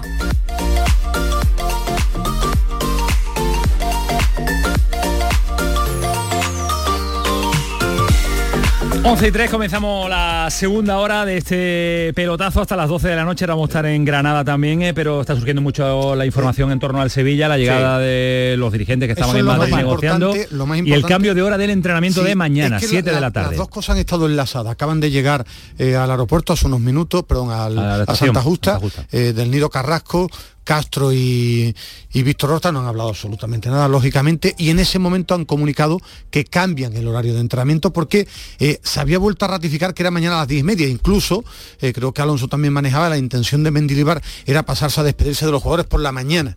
eh, o por lo menos no a- tanto de los jugadores, porque habrá mundo, algunos, ¿no? pero Empleados, sobre todo empleados claro, que le han hecho la vida muy fácil. Pero lo que no sé si se va a mantener esa despedida por la mañana. Él va a ir. Por la mañana, ¿no? Sí, Pues esa era la idea. La idea. Y se ha cambiado el horario por la tarde. Por la tarde el entreno. ¿Qué me hace pensar eso? Que tienen algo, deben tener algo muy cerrado para ver si le da tiempo a Sí, que está el ah, no, entrenamiento ah, de la tarde. no, porque pero, a son horas, tiene que tenerlo A mí sí muy, me muy, confirma muy que avanzada la nada, negociación. pero que ya hay un tiro. Claro. o sea, la Diana está ya apuntando. ¿Tiráis, tiráis a el mercado internacional o nacional? Porque empezar a, A llevar llegan- con nombre... A, a varios llega al nombres. mercado más internacional que nacional y... Yo si tuviera que apostar es que no, bueno, no, no sé si tiene que ser español concretamente, pero no veo no veo un prototipo Víctor Horta en el Leeds, ¿no? Un, un entrenador extranjero con eso no lo veo ni, ni mucho menos, pero no sé, no sé por dónde puede ir. a mí me sorprendería mucho que fuera un entrenador extranjero sin ningún conocimiento de la liga. No sé si es extranjero, que haya estado en la liga y sepa manejar. Esto a mí me sorprendería. Pero es verdad que, que en Madrid han hablado con mucha gente, pero con muchísima gente, con muchos intermediarios o representantes, eh, con gente Pero del hablabais de un entrenador con bagaje, no, No. hay tantos con bagaje Bueno, ahora, yo en este cuando hablo momento. con, ¿eh? con bagaje lo que quería el Sevilla era con eh, cierto currículum. Por ejemplo, el nombre de Quique Sánchez Flores, que ha sonado, ha entrenado al Atlético de Madrid y al Benfica. Atlético Madrid, Benfica, Este ¿te que no puede ser Vilas Más o ¿no? menos, claro. Un tipo que ha ganado tres títulos con el Porto, que ha ido al Chelsea, que ha ido, ¿eh? que habla Al español Tottenham. y que llega y tiene un caché, digamos, a la hora de algo de eso. Algo de eso es lo que se quería. ahora. Perfil, ese, ese tipo de perfil. De ahí a lo que se se consiga. Claro, eh, eh, Como no era sé el nombre, no lo la, sé. la intención, y yo sé el nombre, te, te hemos puesto esos ejemplos de técnicos que dicen, oye, ha entrenado en la superélite hace algún tiempo o no, pero incluso Marcelino, aparte de estar, también era un técnico que ha estado Valencia, Villarreal, Atlético de ¿Por qué dice que no Marcelino? equipos, ¿no? Bueno, Marcelino, a ver, yo creo que le, le sigue pesando mucho lo que le pasó en aquella época, porque yo lo viví muy cerquita y creo que es un trauma que él cogió tremendo. Lo, lo digo así y, y lo digo siempre. A Marcelino no le gusta coger los equipos de proyecto ya iniciado. no le gusta de proyecto iniciado y sobre todo no le gustaría que en el Sevilla no tuviera eh, unos mínimos condicionantes para poder triunfar. Claro, en la situación del Sevilla ahora mismo no te lleva o no te invita a pensar que hay dinero en la caja para acudir al mercado en enero eh, y el Sevilla no te puede asegurar. A ver, Esa no es te una puede buena asegurar. limitación también. Nadie te puede asegurar un La económica. proyecto proyecto ganador y él ha pedido un proyecto ganador y una serie de Pero años. para que le digan que no, da la impresión. Bueno, pues tiene toda la pinta. En las charlas de hoy a mí me cuentan que Vamos, una- él tenía pensado ir a Madrid no ha ido, se ha quedado en la casa que se está haciendo en Gijón y no, no, no. pero no. Eh, de lo que han dialogado, una de las cosas que más le preocupaba a Marcelino era eso. Pero ¿cuál es el objetivo? ¿Qué quiere el Sevilla? Eh, yo quiero un, un proyecto a largo plazo para ser algo ganador, pero con lo que hay, ¿qué vais a pedir? Porque sí, por eso daba esos números. Hay algo en el fútbol Pero que no por mucho cuadra, que piensen Ismael. dentro, No, pero es que Ismael no me cuadra. Por esto ganador no son capaces de venderlo si acaban de echar un entrenador porque mm, consideran que su proyecto es ganador y tienen plantilla para estar más no, arriba. es que Marcelino, por ejemplo, si le dicen Como que un nombre el ganador objetivo que quiere Marcelino, ¿no? claro. No, no. Pero que Sevilla ha hecho equipo para estar en Europa según según los dirigentes, según Perfecto, Víctor y. Marcelino, si no lo ve, dicen- no lo si ve. efectivamente, si Ah, le dicen ahora, ¿qué queréis? ¿Quedar cuarto, quinto en la liga? No, no lo veo, porque hay una realidad. Por mucho que a, a la gente, por eso, es lo que, una cosa es lo que piensan los de dentro y otra la realidad. En la última temporada, últimos 46 partidos de liga, 46, ¿eh? 15 triunfos en liga. Eso es una realidad. Y yo diría otra cosa. Cerramos, Alonso. No se va a hacer, está descartado.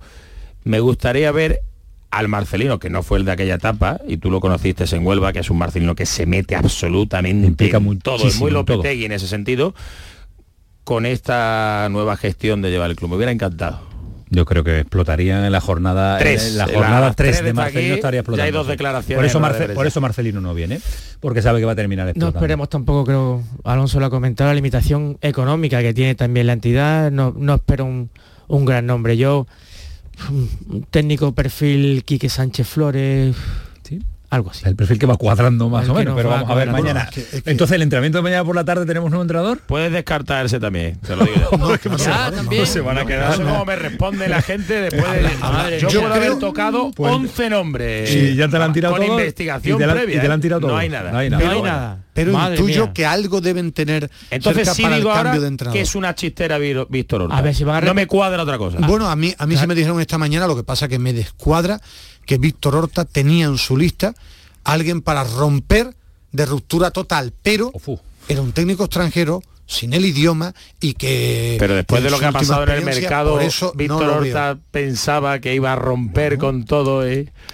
Bueno, A mí me preocupa esta indecisión. Vamos, a ver sí. si mañana por la Bueno, tarde tiene no, no, entrenador. indecisión. Sí, sí, sí, sí, A, a mejor lo- claro, están hablando allí, pero a lo mejor lo tienen ya claro ellos, sí. que yo lo sepa. Ellos tienen claro un ellos ya nombre, tienen pero yo claro un nombre con el que han hablado. Vale, vale, pero Eso con, lo con baga- con bagaje cada vez van quedando menos, ¿eh? Estamos descartando los que tienen medio bagaje ya sin... Bueno, salvo que se saquen a sacar a un entidad entrenador, como dice Alonso de, de la chistera. 10, Que no eh, Guardiola, 11 y 9. Ni Klopp, claro que el bagaje hay que tenerlo en cuenta. 11 y 9, cuando pone el un sonido de Brian Zaragoza con su selección española ya con el escudo de la roja. Al final eh, esto es, es una maravilla, es un sueño que yo de pequeño siempre he tenido y nada, con ganas de, comenzar. Terminó el partido y estaba dando un- una entrevista y tal y, y me dijo el director deportivo, pasa por aquí que te voy a decir una cosa y entré y estaba toda mi familia llorando y tal y me dijo que te ha convocado a la selección y ya pues me abracé a mi familia y tal y fue un momento muy bonito. Un momento muy bonito, primero que empezó con un partidazo con el Barcelona, segundo porque lleva una temporada espectacular y tercero convocado por la selección ¿Ha ido andando? española. Ah, Como dijo ayer que iba a ir andando. no creo que hubiera llegado esta noche. ¿Te ¿no? imaginas? ¿Te imaginas que llega Brian Zaragoza con 10 kilos menos a la roza y, y andando? Eh, Rafa Lamela, Granada, ¿qué tal? Buenas noches. ¿Qué tal? Buenas noches. Anda que decía yo que no os acordáis de Samu. Por aquí decía, ojo que Samu sí, pero que no os acordáis. Nada de nada, ¿eh?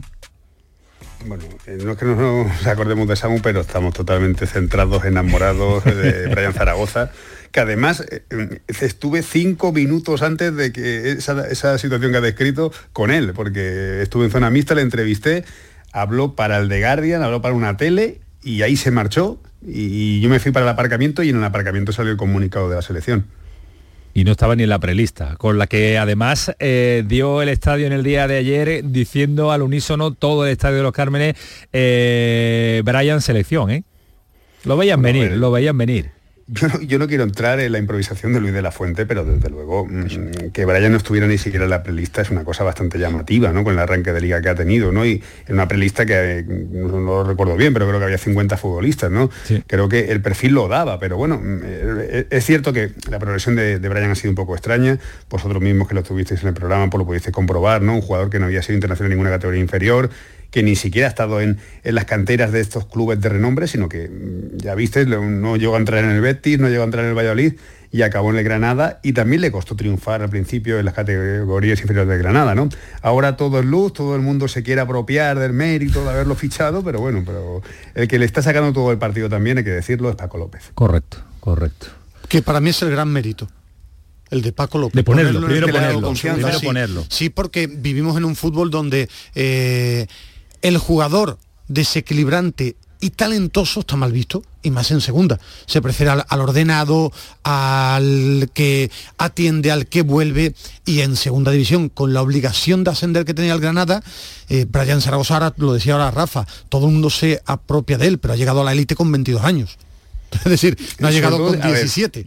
Pero hay que también de- descargar un poco de, de presión sobre la gente que a lo mejor no supo ver esto, porque al final eh, es un talento salvaje, es un jugador que tácticamente estaba muy verde, que ha progresado muchísimo en los últimos meses, últimas temporadas, con ese trabajo de, de, Paco López, de su cuerpo técnico, de su hermano Tony, el segundo entrenador de Granada, que es el que está más encima de él en esas labores de perfeccionamiento, ¿no? de tecnificación que hacen, ahí viendo vídeos eh, individuales, etcétera.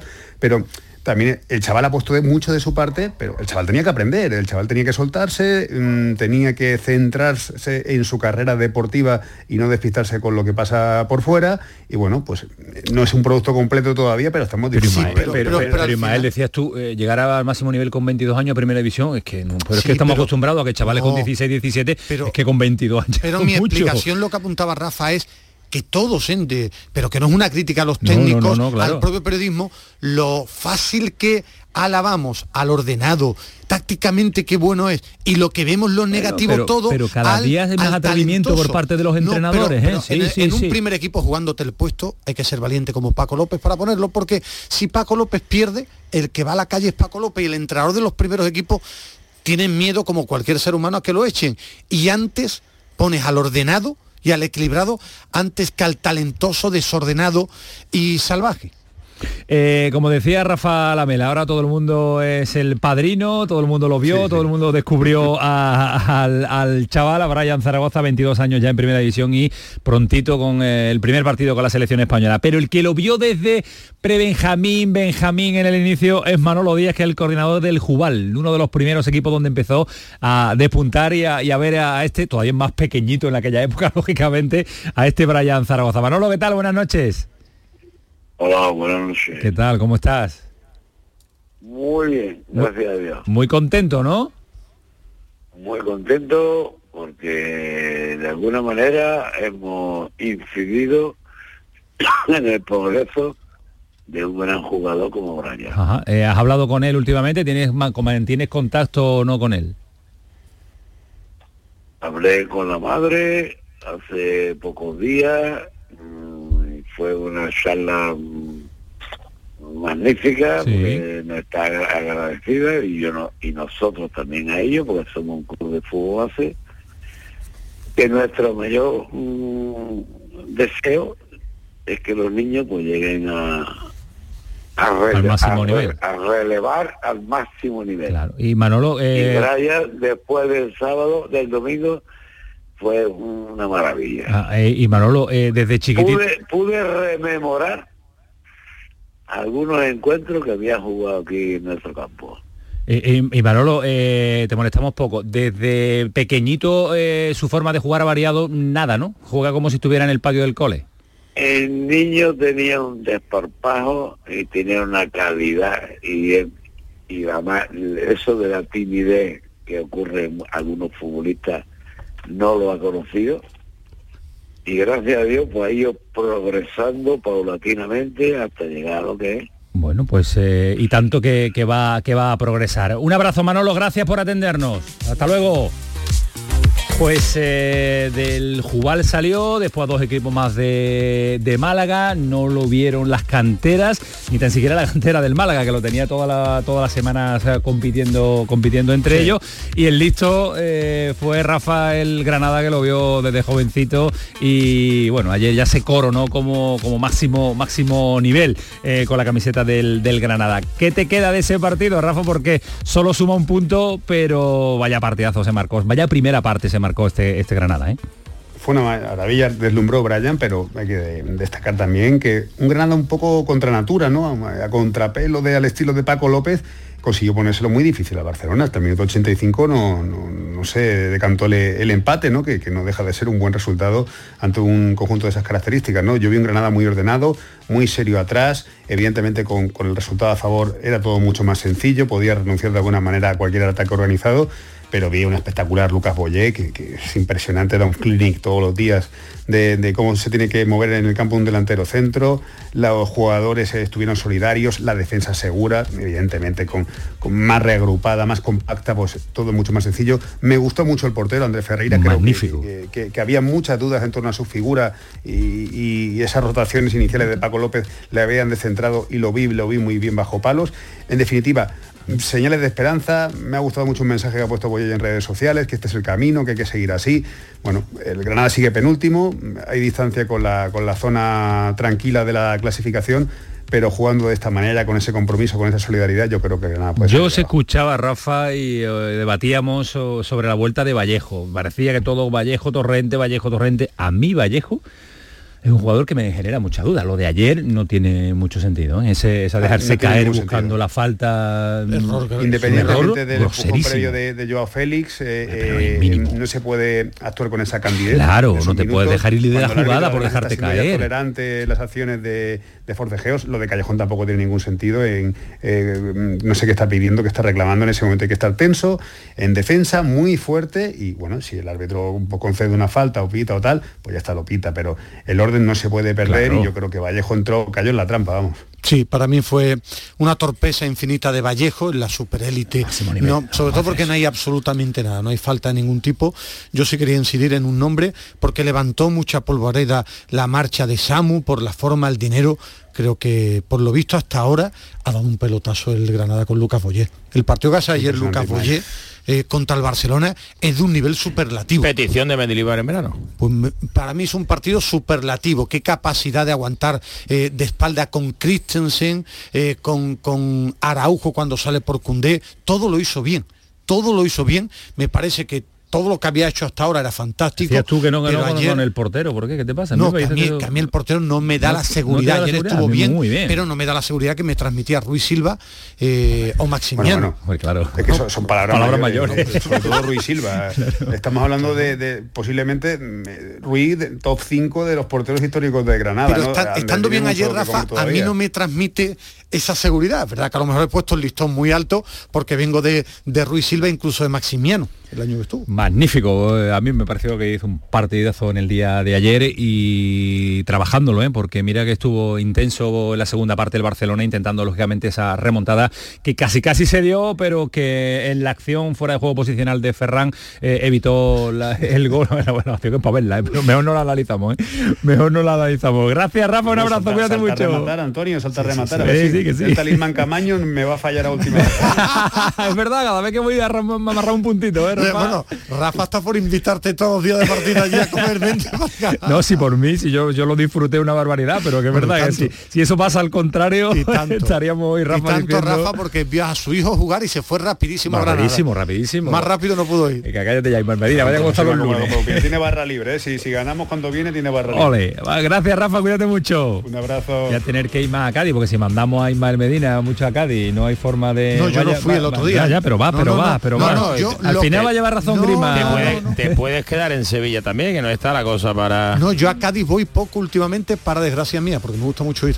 Pero los últimos partidos han sido más de Dazón y no he ido. No ha ido, no ha ido. Y, Me gusta y- mucho ir a y se ha notado. Se ha notado, se ha notado. Ha bajado, ha bajado el nivel. Más Medina. Lo decimos No, por pero- que no, que no cacique Medina. Pero Medina no tiene mucho que hablar, que decidir en las decisiones como Nada, Machi no. porque, Bueno, porque, no porque pinto, no, pinta poco, pinta poco en casa y menos en ni en eso y ni en los partidos ni en nada. El que pinta es mi Javi Lecabe. Javi, ¿qué tal? Muy buenas. ¿Qué hay? Buenas noches, A ver, a ver, a ver, ¿qué pasa con las expulsiones? ¿Qué pasa con la roja? ¿Cómo condiciona el, el- el partido? Vaya, vaya tela machi, ¿eh? Sí, hombre, la verdad que te cambia por completo el partido. De hecho, eh, hemos estado debatiendo en la tertulia local si, si debía de jugar o no, después de lo que había pasado durante la semana. El- recordemos el tema del, del juicio, de, de esa, esa, esa petición de la Fiscalía de un año y medio de cárcel. Hombre, no hay que, no, no hay que relacionar, hay que hacer causa-efecto con esto, pero evidentemente cuando te pasa eso a los 12 minutos de juego, pues claro, da para muchas cosas y, la, y con la acción que hace el futbolista. Pero, pero bueno, tampoco hay que crucificar al chaval, a Darwin Machi, y se equivocó y, y nada, tendrá tiempo para redimirse. Bueno, eh, Pero aún a- evidentemente marca el partido, no hay que... No, no, hay no, que lo, condiciona lógicamente, además ante un ante un Girona Bueno, que, que se caracteriza por, por tener pelota. en- la élite- Hoy día un jugador menos se nota, se nota, se nota un muchísimo, montón, bueno, primero porque ya los partidos duran 100 o 105 minutos. Si es el Eh, nueve. Claro, es que y después todo el partido con uno menos. Pero qué bien, nota en la qué bien defendió el Cádiz. Cómo, cómo, qué bien se mete atrás. Estuve en Cádiz haciendo el Yo partido. creo que tiene mucho mérito aguantar, Qué bien, qué aguantar bien. de la manera que lo hizo, es decir, o sea, el Girona tuvo la posesión de la Lo pelota y te aburrió, arrincona, pero aburrió no, no te genera tantísimas ocasiones como ha hecho en otro partido ante un Girona que está de dulce y que a día Juega de hoy es el equipo que más ha sorprendido en la liga, ¿no? Así que yo yo siempre digo lo mismo, ¿eh? gane o pierda o empate, este Cádiz compite siempre, es la mejor noticia que pueden No, no, tener. ese es el titular que siempre define al Cádiz el último llegó al final del partido siempre. con siempre. opciones de incluso de conseguir Bueno, el tuvo la ¿eh? última, ¿no? O sea que y con una valentía acumuló Sergio un montón de delanteros. Yo es que era un partido que pensaba que el Cádiz puntuaba seguro. Y si hubiera jugado con 11, en el fútbol ficción que yo tanto critico, es verdad. eh, sí, sí, sí, no pero. Ismael, me, da, un me daba la sensación que, que el- que era un buen partido para el Cádiz. Hay un detalle que a mí me llama mucho la atención, eh, porque a ver, no es normal que un futbolista firme eso. En la rueda de prensa posterior al partido, Alcaraz dice, sin ningún tipo de tapujos, estoy convencido que este partido con 11 lo ganamos.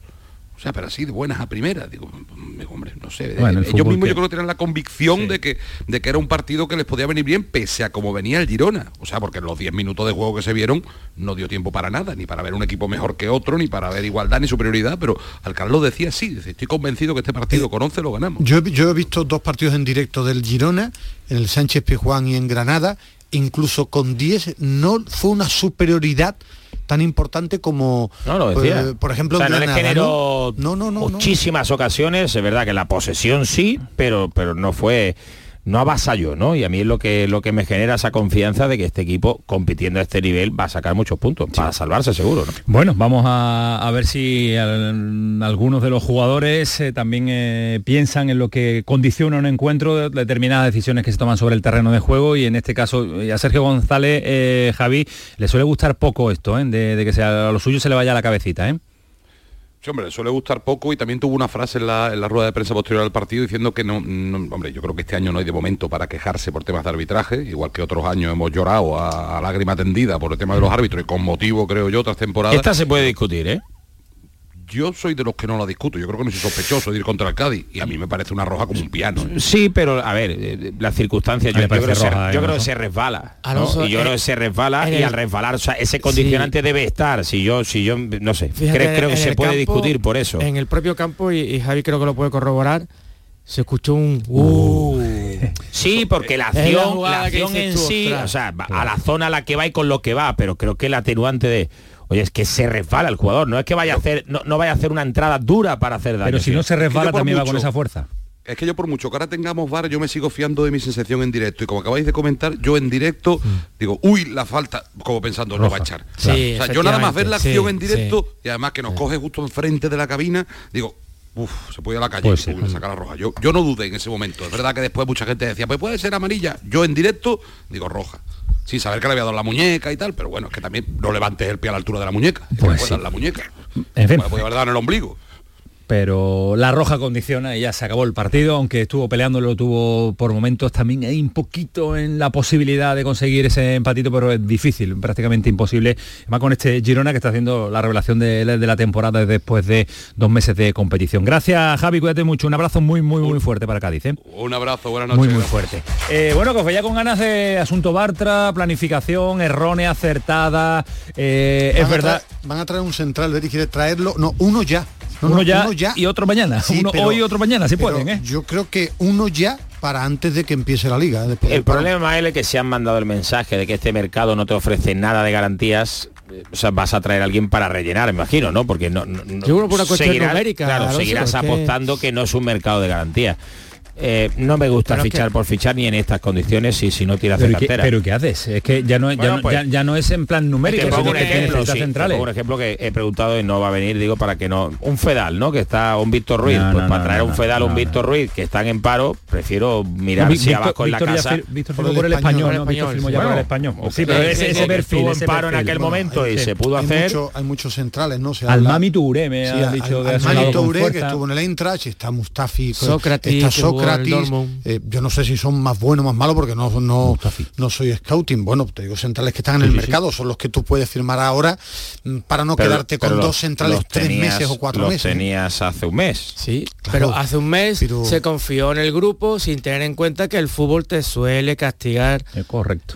Pero es que Yo ya incluso hace un mes era partidario firmar un central en paro. yo, Porque- yo hace un mes no, hoy ya creo Oye, que es sí, que ya porque no hay- es que se habla de Bartra cuatro meses, tres, cuatro meses, es que es mucho tiempo, ¿eh?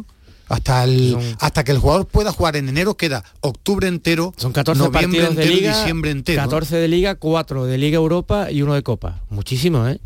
Para afrontarlo solo con, con Bartra y con, pero, pero, y con pero- Chadi pero no, no, y- no, y no se, no se ficha por, por, eh, por lesión de la- larga duración, sino porque tiene fichas libres y puede fichar un jugador en paro. Que, que- que para aclararlo, porque no es porque se ha tiene- lesionado Bartra de la larga duración, se sustituye, no, porque tiene ficha, lo que no tiene es mucho eh, nivel económico eh, libre para, para, Sí. para, el- Hombre, para sobrepasarlo. sí, ¿eh? no tiene mucho. Bueno, La- no la- tiene la mucho, venta ¿eh? de Felipe habrá ayudado, habrá sí. ayudado que para eso se hizo fue una y- plusvalía con- y- dejó y- casi todo en plusvalía. y digamos que ese perfil de futbolista puede llegar. A mí sí me dijeron que, que, mm, Planes tenía más o menos claro el central para el mercado invernal. Ese lo tenía... Para enero. eh, sí, visto, no hablado totalmente porque a mí no me dijeron firmado, ni yo he visto la firma, pero bien encaminado. En verano, eh, lo contaba Alejandro Rodríguez, el que estuvo muy cerca del Betis es Lucas eh, Martínez Cuarta, pero está siendo titular en la Fiorentina. Y está marcando hasta goles. Sí, sí, marcando, titularísimo, entonces eh, es un jugador que, que ahora mismo está jugando. Son dos opciones, uno para allá, pero mm, otro para el mercado invernal, que ahí sí el Betis puede tener economía y tiempo para firmar a un jugador titular.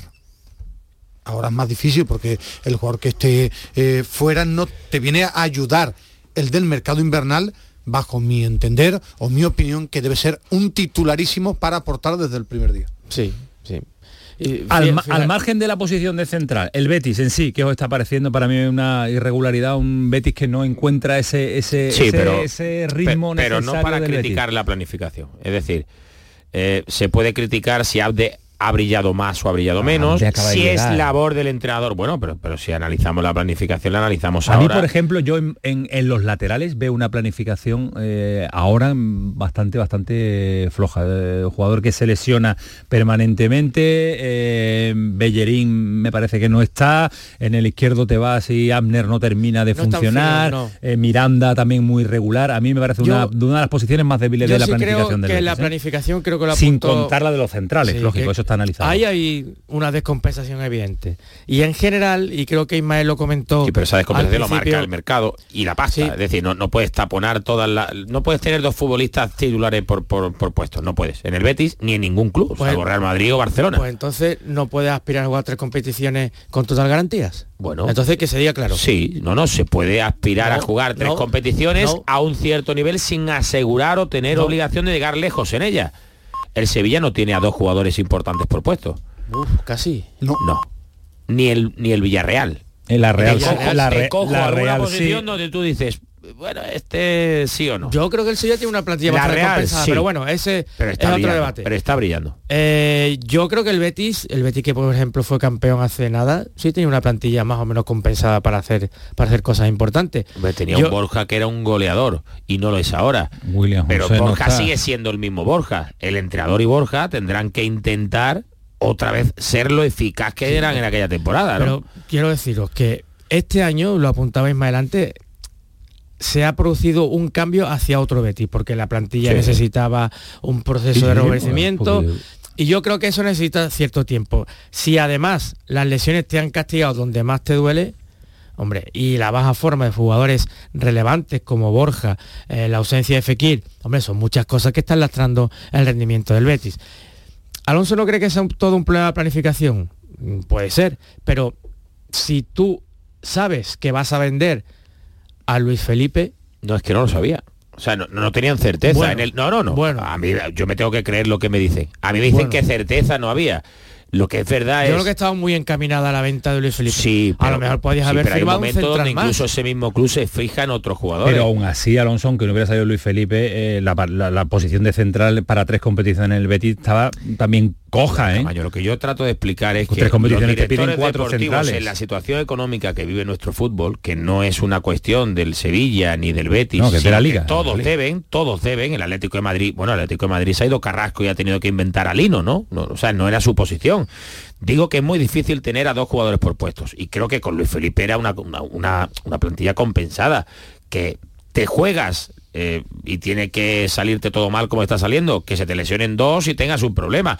Pero como no puedes llegar a todos Es por, que eso, por dinero, ni- eso es planificar. La, la propia Ya. palabra indica, planificación. Pero, Fali, la planificación, cuando vas con eh, telarañas en los bolsillos, tú tienes que tener una prioridad. y tener ciertas prioridades en ciertos puestos, que es lo que se ha hecho. Y se, se apostó por Apple. El- por ejemplo. al Betis lo que primero me parece un equipo eh, inconsistente a día de hoy, blando, blando y tiene más puntos Y que falta de sensaciones. físico. A mí me recuerda el Betis del inicio de Pellegrini. Yo- que lo recuperó, Bueno, lo recuperó y le ha que eso- vuelto a la yo debilidad, la que- fragilidad. Yo creo que el talento equipo- está muy bien, pero en un equipo sin físico que Correcto. potencie ese talento, el talento Correcto. desaparece porque el ritmo te mata. A mí me parece que el equipo debe ir creciendo cuando sea capaz de encontrar un buen central y aparezca Sabalí. Creo que el equipo titular ahí puede, puede aparecer. Y después a saber convivir Sabalí se con una se realidad. lesiona Bueno, escuchando el pelotazo. Bueno, pero creo que es un jugador clave cuando, cuando está bien. Y después saber convivir con una realidad.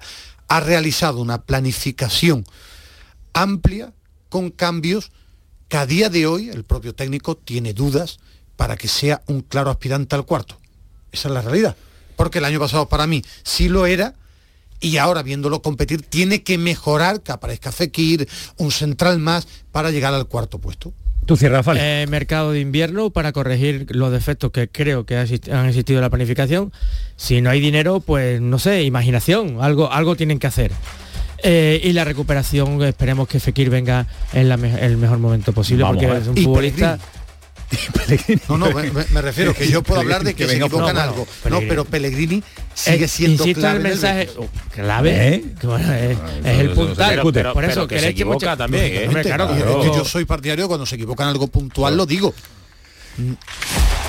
Y lo dice Ismael Medina y no se calla Ismael Medina, pero lo dirá mañana. Lo clavado, ¿eh? Lo dirá mañana, lo dirá mañana. Hecho así las manos ¿eh? y silencio absoluto. impresionante. 11 y 34, señores. Venga, para casa, a descansar, que os quiero fresquito para mañana que la semana es dura. Dios Alonso, cuídate mucho. que sepa mi mujer que todavía tengo que quedarme aquí, ¿vale?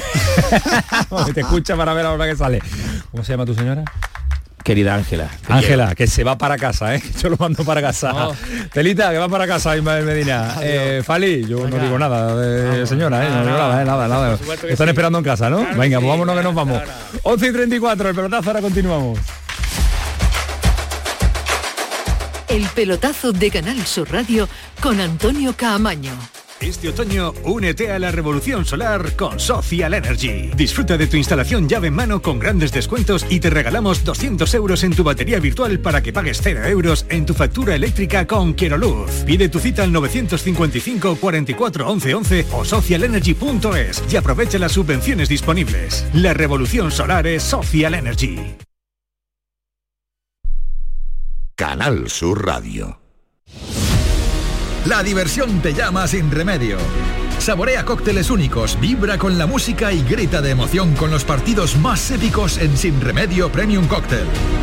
Ven a conocernos y no te quedes sin tu reservado. Calle Arcos 33 Los Remedios. Más confortable, más espacioso, más equipado. Así es el MG ZS Gasolina. El subcompacto con 7 años de garantía que te da mucho más. Desde 13.990 euros. MG ZS. Disfruta más por mucho menos. Precio sujeto a financiación. Consulta condiciones en mgmotor.es. Ven a conocerlo a Motor Inglés, Avenida Fernández Murube 14, en la S30, Sevilla. La tarde de Canal Sur Radio con Mariló Maldonado.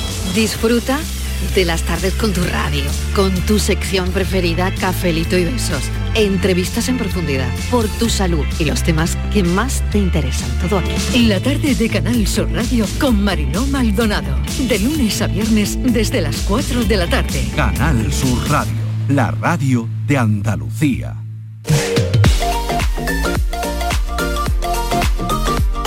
El pelotazo de Canal Sur Radio con Antonio Caamaño.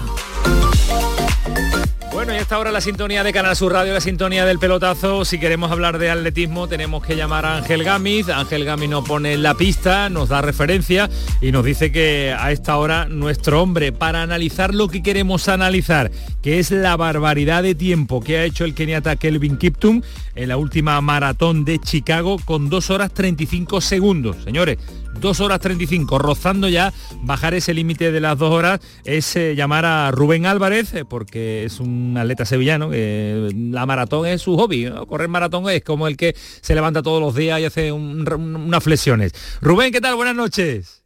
Buenas noches. ¿Cómo estás? ¿Cuántas maratones hemos corrido ya, Rubén? Bueno, pues yo ahora mismo no llevo mucho, siete maratones. Siete. No llevo mucho. Como el que habla de, de, hacer siete dominadas mañana en el gimnasio. Siete maratones y no lleva mucho, qué grande eres. Oye, Rubén, ¿todo bien? ¿Todo bien? ¿Corriendo bien, mucho? Bien, bien. preparando bien. Sevilla, imagino, ¿no? Exactamente, preparando Sevilla buscando baja de dos horas 20. Bajar de dos horas 20, pero no bajar de dos horas. Bueno, baja de dos horas se lo dejamos a, a los magníficos kenianos. Oye, lo de lo de Kelvin Kiptun este, ¿dónde puede estar? En, en el límite ya del ser humano, en la barbaridad que, que, que, ha hecho este chaval de 23 años, si no me equivoco, uno de un, un, un novato en las maratones, ¿no? Un novato sí, porque es la tercera maratón que hace y en este caso afrontando desde el kilómetro 15 solo la, la maratón. Si este, este chico hubiera corrido en Berlín, que fue sí. el día 24 de septiembre, eh, y con las liebres que hubo, yo seguro que hubiese bajado de dos horas, uh -huh. pero seguro. Porque, porque oh. eh, las liebres eh, le acompañan hasta hasta más hacia más kilómetros hacia adelante, ¿no? Que, que, le, que le, mantiene, que le aguantan más tiempo, ¿no? Y ahora aquí, ¿por qué claro. no, le, no, le, aguantaron las liebres o no estaba previsto que, que la tuviera? Mm, Yo creo que había una, un, algo tanto que no se esperaba que, que, fuese a correr en ese tiempo. Claro. Y por eso no, no se han contratado liebres, por ejemplo, hasta el kilómetro 30 o, o lo que, o, o, como mínimo hasta la media maratón, que es lo que suelen estar. Pero yo creo que no confiaban en que este chico de 23 años fuese a ser mejor marca que, que Kichowe. Es que sí, es que, y, aún, y aún así, pues fíjate, nos ha sorprendido y la proyección que, que tiene. Vamos, que seguramente a la próxima maratón que vaya baja de dos horas. ¿Tú crees que lo baja? Si mantiene este, Yo creo que sí, este ritmo lo que, baja, ¿no? Claro, es que eso, estamos hablando estamos hablando de 27 kilómetros solo a 2.55. Sí, es que eso es eso es una barbaridad. O sea, y el último 10.000 en 27 minutos 40 segundos. O sea, más de hablando... 20 kilómetros por hora, por lo menos, más de 20 kilómetros por hora, ¿no? Más de 20, más de 22 kilómetros aproximadamente. Eso, es, eso llevarte, llevar una liebre hasta el kilómetro 30, mm, el desgaste es mucho menor. Al final él, él, ha tenido que llevar un desgaste físico brutal. Y si en el, va solo hasta el kilómetro 30 o va acompañado, mejor dicho, pues solamente tiene que afrontar los dos últimos 12 kilómetros. Y esos 30 y tantos segundos los hubiera tenido. Como tú, manos, como tú dices, eh, como tú dices, Rubén, eh, vamos camino de que esto se consiga en, en, en, este año, ¿no? Porque, porque es que es una barbaridad sí. en la última década los tiempos como están bajando, ¿no? Claro, es que todo ha cambiado, también la, las ayudas tecnológicas que hoy tenemos hoy en día, las zapatillas, la verdad que están, están ayudando mucho. Sí. Pero bueno, sí, sí, sí. Sobre todo, mm, yo te hablo desde, desde mi experiencia y la zapatilla sobre todo ayuda a que el desgaste muscular sea menor. La fatiga tarde en llegar y después también la recuperación, que al día siguiente, pues eh, tú tienes pierna para poder salir a entrenar y antiguamente con las otras zapatillas que teníamos, pues no podías hacerlo. Pero, pero y, y también, oye, y también eh, Rubén, la cabeza, ¿no? La cabeza tiene que ser en esta prueba. Tú que has corrido siete, aquí, eh, yo creo que es parte importantísima. Ya este ritmo tiene que ser, eh, el, el, chaval este Kelvin, este tiene que ser una máquina psicológica para no sufrir, para aislarse, ¿no? Mira, hay un dato que este chico está, ha estado preparando la maratón haciendo semanalmente una media entre 180, bueno, 200 y 300 kilómetros. A la semana. Sí, hay, hay, que, hay, que, hay que hacer la cuenta.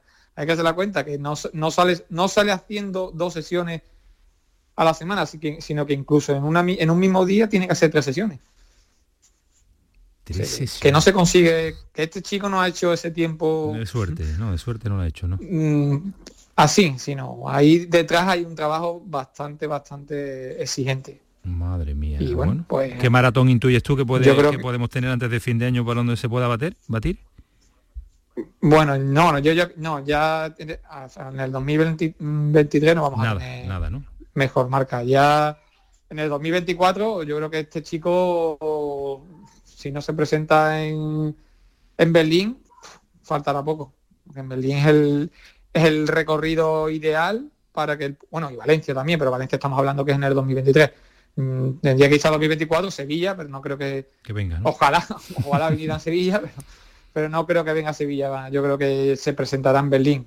Me da mi, la, la, impresión de que estará allí. Y la última Rubén que no son horas que mañana seguro que habrá que salir a, a dar a, a, dar un, un paseíto. Eh, si se bate la, la, si se baja de los dos de las dos horas ¿crees que va a ser un pique también para que otros atletas lo intenten y vamos a vivir un momento en el que el récord va a pegar un, un golpe hacia abajo importante? Sí, sí, lo que pasa que ya sí, Son palabras yo creo que mayores, se va a ¿no? bajar de las dos, se va a bajar de las dos horas, pero ya ahí va ya que haya otro pico de bajada, ya estamos mm, estamos dando un salto muy grande. Pero bueno, la verdad es que esto está esto está avanzando y lo hemos visto con las chicas. Que las chicas, También. pues fíjate el récord de, en Berlín, dos horas 11 también.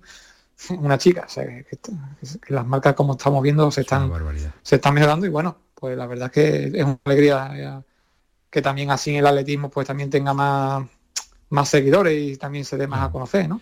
Bueno, pues lo que estamos viendo, Rubén, es que el ser humano no tiene límites y que se pueden conseguir unas marcas eh, espectaculares, pero llegará el momento en que diremos, hasta aquí hemos llegado. ¿Tu objetivo es es bajar 2.20? Mi objetivo es bajar de los 20, sí, en Sevilla, que además este año es el Campeonato de España y también se van a decidir plazas para las Olimpiadas, así que va a ser un buen escaparate para que todos los sevillanos que todavía no lo tengan claro se animen y se pongan en marcha a preparársela. Bueno, eh, ah, pero que no se vuelva loco ahora los que no lo han hecho nunca, que eso hay que prepararlo Claro, con, claro. muchísimo, con muchísimo tiempo de antelación. Así que a los que están en el Pero bueno, ahora mismo siempre. hay tiempo. Hay tiempo, hay tiempo, hay, Hay tiempo. Hay tiempo. Ahora Estamos en mismo el que- estamos a cinco meses. Con, con la cosa dudosa, lo animo. Lo anima. pues Rubén, gracias por atender la llamada de Canal Sur Radio del pelotazo y que ya te echaremos más el teléfono cuando esto vaya sucediendo y cuando se baje de las dos horas ya sabemos a quién llamar. A Rubén Álvarez, que está siempre dispuesto a contarnos eh, la actualidad deportiva de los atletas y de las barbaridades que hacen estos eh, chavalitos keniatas en, en las maratones. Un abrazo, Rubén, cuídate mucho, gracias. Nada, un abrazo, gracias a vosotros. Hasta luego, adiós. El pelotazo de Canal Sur Radio. La mañana de Andalucía con Jesús Vigorra es actualidad, análisis, servicio público, entretenimiento y diversión. Hoy vamos a hablar, hemos hablado de la chispa antes, de la gente con chispa. Que ya que vamos a, a recapitular el minuto de oro de esta mañana y así lo compartimos La con usted. mañana de Andalucía con Jesús Vigorra. Os espero de lunes a viernes a las 6 de la mañana. Contigo somos más Canal Sur Radio. Contigo somos más Andalucía. El pelotazo de Canal Sur Radio con Antonio Caamaño. Poquito más de 15 minutos para las 12 de la noche ha trascendido, está trascendiendo y va a ser eh, noticia en las próximas horas porque ya todos los diarios digitales hacen eco de ello, de las declaraciones, la declaración de Jenny Hermoso en el caso Rubiales, los compañeros de Código 10 eh, se han hecho con eh, el testimonio y son eh, durísimas las palabras, como por ejemplo, no me merezco haber vivido todo esto, para mí es muy difícil no poder ni tan siquiera salir de, casa, que se empezó con la gracia y en ningún momento se sintió cómoda porque era algo que había pasado con, con ella y que le enseñaron un escrito del que no dije ni una palabra y se sintió coaccionada.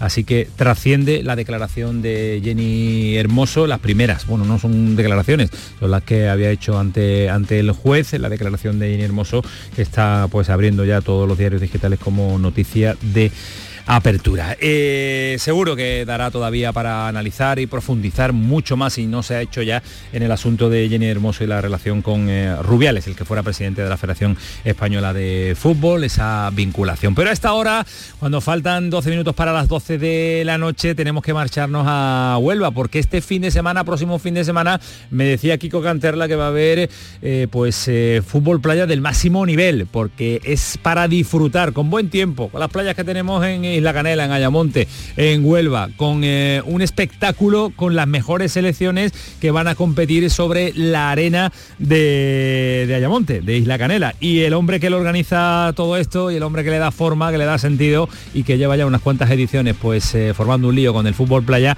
es eh, Pep Punset. Señor Punset, ¿qué tal? Buenas noches. Hola, buenas noches. ¿Cómo estamos? ¿Qué tal? ¿Todo bien? Porque esto está ya aquí a la vuelta de la esquina, nada más y nada menos que una nueva edición del eh, Big Soccer 2023, lo que es lo mismo, el Mundial de Fútbol Playa aquí en nuestra Andalucía. ¡Qué alegría!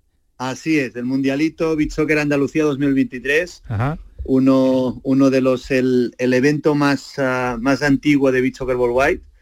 y nada, estamos preparados, entusiasmados y, nada, estamos ahí ya, ya estamos a punto ya de finalizar el estadio y todo está, todo está preparado. Eh, a la vuelta de la esquina, ¿no? Porque las fechas ya están eh, decididas, próximo fin de, semana, el inicio del puente, que va a ser un espectáculo, va a coincidir buen tiempo, con puente en toda España y con una participación extraordinaria del, del Big Soccer. Así es, ah, el viernes, sábado, domingo se van a juntar aquí cuatro selecciones masculinas y cuatro selecciones femeninas, las mejores del mundo.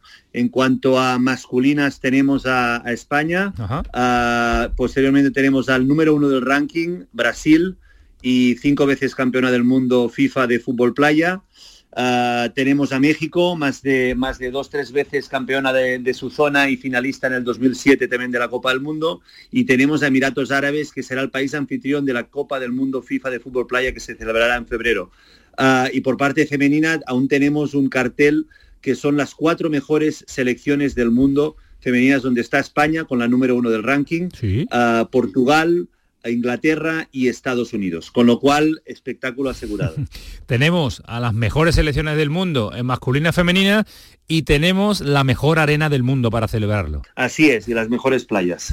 nos hemos encontrado aquí una playa de, Ayamonte espectacular, todas las, todas las facilidades ah, por parte de, del ayuntamiento, también la Consejería de Turismo, Deportes y Cultura de, de la Junta de Andalucía apoyando como, como, digamos, promotor y patrocinador principal y también con la ayuda y también el soporte de, la Diputación de Huelva y con, como siempre la disponibilidad de la Real Federación Española de Fútbol y la Federación Andaluza de Fútbol. Y además, eh, Pep, que no estamos hablando de una competición eh, que diga, no, es que es nueva, están probando, no, es que estamos hablando de 25 eh, ediciones, que esta es la 25, que ya esto viene con un recorrido importante y una trayectoria también importante. Sí, así es. La, es el evento más antiguo de la modalidad de Beach Soccer Worldwide. Eh, inició en las, en las playas de, Copacabana, en Mundialito. Después se trasladó a Portugal, en, también en las playas de, Figueira da Foz, en el norte de Portugal. Posteriormente pasó a, a, Portimao, también en el Algarve. El año pasado se hizo en Gran Canaria y ahora estamos encantados y muy ilusionados para iniciar Digamos, uh, creemos una, una, serie de eventos durante muchos años de fútbol playa a nivel internacional aquí en Andalucía. Eh, y con pues este evento que es el más antiguo que tenemos en la casa y, por supuesto, una celebración importante que es la, la edición número 25. Eh, Pep, lo, suyo es ir a verlo, porque el espectáculo del fútbol playa es disfrutarlo en nuestras instalaciones, en nuestras playas, en nuestra arena, en Isla Canela, en Ayamonte, eh, verlo en directo. Pero además va a haber cobertura televisiva para todos aquellos que no puedan desplazarse o que estén fuera de, las playas onubenses en este, en este próximo puente, ¿no? Así es, a ver, yo, yo aconsejo que, lo vengan a vivir. Además, es entrada, es entrada gratuita. Ah, iniciamos a las 2 del mediodía. Son cuatro partidos al día, femenino, masculino, femenino, masculino. Ah, los dos últimos partidos jugarán la selección española, primero la femenina y después la masculina. Y después sí, habrá una cobertura internacional, internacional por todo el mundo ah, del evento desde, desde Estados Unidos con ESPN, desde Brasil también, desde México, desde el Caribe, desde Portugal. En España ah, también se realizará, se está intentando que se pueda realizar por, por televisión española, por teledeporte, sino también por el canal de, de YouTube de, de la Federación Española. También a nivel mundial, a través de la OTT, de beachsoccertv.com ah, y además otros países, digamos, estamos, estamos aquí intentando, seguramente que serán unos 60 países que van a retransmitir el torneo en directo. Vamos, que no estamos hablando de un deporte que tenga poca cobertura, sino todo lo contrario, es un deporte que está eh, y suele ser y es muy seguido a nivel mundial. En cuanto a opciones, eh, tenemos muchas, pocas, ninguna, regular, masculino, femenino. No, a ver, estamos hablando que España desarrolla el fútbol playa desde hace muchos años y ahora están, están en un momento muy bueno. España femenino, como he dicho anteriormente, es el número uno del ranking, es la favorita, sinceramente, y en el cuadro masculino yo creo que estará muy apretado, ya que tenemos a España que tiene un equipo muy sólido, ah, por supuesto que tenemos a, Brasil, donde, donde a lo mejor, digamos, es, es, es, un equipo muy fuerte, con mucho talento, además también con mucha fuerza, pero por supuesto que España, tanto masculino como femenino, ah, es competitivo y lo más importante es lo que digo. Ah, un equipo tiene que ser competitivo y después a competir y puede, puede salir de todo. Con lo cual ah, creo que, va a haber, que va a haber un, gran evento, un evento de primera línea. Y, señor Punset, eh, cuando hablamos de las playas andaluzas, cuando hablamos de las arenas, es muy, varía mucho eh, una arena a otra para la práctica del, del fútbol, del fútbol playa. Claro, a ver, el fútbol playa es un deporte, el beach soccer, donde no, digamos, no es, digamos, lo que no queremos es que sea totalmente, digamos, firme, sólido la arena, sino que sea totalmente que, se pueda hundir porque así es, fácilmente se pueden hacer más acrobacias. Claro. Y las playas, y las playas de Andalucía, de Cádiz, aquí de Ayamonte, son una, es una arena donde, donde te hundes. Y esto facilita mucho al, al jugador de fútbol playa para poder realizar, para poder desplegar todas sus acrobacias y poder desarrollar todo, todo su juego. creemos que, la playa es espectacular, además la playa de Ayamonte mm, se podrían montar muchos, muchos campos de fútbol playa, está preparada, hemos tenido todo el apoyo del ayuntamiento, además ah, la consejería ha estado en primer momento apoyando el deporte. El fútbol playa es un deporte donde además de, de digamos, de, de ser un deporte, lo que queremos también es promover al lugar. Y esto es muy importante para nosotros. Nosotros lo que queremos es promover a través de toda la difusión televisiva a nivel internacional la marca Andalucía. y esto es muy importante para nosotros. Y por eso es a través del deporte, a través de este evento internacional de fútbol playa, a través del fútbol playa que tiene muchos valores, ah, además de valores de, deportivos, pero también, ah, también realizaremos otro tipos de actividades, como serán actividades de responsabilidad social, de conciencia social, a través de, de clinics con, ah, con niños discapacitados de síndrome de Down, con los jugadores que estarán participando, haremos una, un clinic también, haremos también otra actividad de limpieza de playas, ah, con lo cual también el fútbol playa nosotros queremos también, ah, digamos, proveer este valor de responsabilidad social para, para la sociedad. Además, también, por último, me gustaría recalcar que dentro del, del Mundialito, por las mañanas del viernes y sábado y la tarde del jueves, después de los entrenamientos oficiales, se va a organizar un evento ah, de la Federación Española, un evento de alevines, de desarrollo, en el cual estarán ah, cuatro ah, comunidades autónomas, que serán Andalucía, Murcia, Melilla y Galicia. Con lo cual también con el apoyo de la Real Federación Española de Fútbol y la Real Federación Andaluza de Fútbol también ayudando a que el deporte se pueda, se pueda vivir desde, desde, los más pequeños. Bueno, ¿qué, ¿qué, más vamos a decir entonces si hay un fin de semana extraordinario, espectacular? Además el tiempo va, a acompañar porque estamos teniendo una temperatura más eh, típica de verano que el de, que el de medio octubre en el que nos encontramos, así que va a ser un auténtico espectáculo este Mundialito Bisoccer año 2023 que vamos a disfrutar en, en Isla Canela desde el 13 al próximo día 15, vamos, este fin de semana. Así que ya lo saben todos nuestros oyentes del eh, pelotazo, señor Punset, que hay que acudir, que hay que estar y que hay que verlo en directo para saborear y para disfrutar también de la playa y el entorno de Andalucía. Así es, muchas gracias por el apoyo. Un abrazo. Y nada, os esperamos aquí, entrada gratuita y desde el viernes al domingo, desde las 2 hasta las 6 ah, que iniciará el último partido del día aquí estaremos y os estaremos esperando con los brazos abiertos. Y además que se come mal en Ayamonte, en Isla, en Isla Canela y en Huelva. Se come, se come muy mal, como para no ir, vamos. Se, come muy mal, muy mal. Es increíble lo bueno que se come. Muchas gracias, señor Punset. Buenas noches. Muchas gracias. Hasta luego, adiós. Del fútbol playa al fútbol del fin de semana y detalles que se nos hayan podido escapar eh, de las ligas eh, extranjeras. Siempre, y qué alegría esta hora, qué alegría Manu Japón, la gente joven que está todavía despierta hasta ahora, que nos están escuchando en la radio y que nos mandan mensajes y además está Villalba y está Paquito Tamayo para cerrar el pelotazo de esta edición de lunes. Ya los veteranos los he tenido que echar porque están mayores, acuestan antes, pero la gente joven todavía aguantan hasta el final. Como por ejemplo José María Villalba. José María, ¿qué tal? Buenas noches. Buenas noches, ah, Juventud al poder. Que tienes un poquito la voz ahí de estar ya casi casi merodeando en la cama, ¿eh? Sí, sí, sí, sí. No, que va. Tú sabes que soy oyente habitual, muy habitual. verdad, verdad pero se puede escuchar desde la, desde la cama. Detalles del fin de semana, marcadores o partidos que me digas y nos digan los oyentes eh, que te han llamado mucho la atención por el, de, por el resultado o porque ha habido otro argumento y otro tema.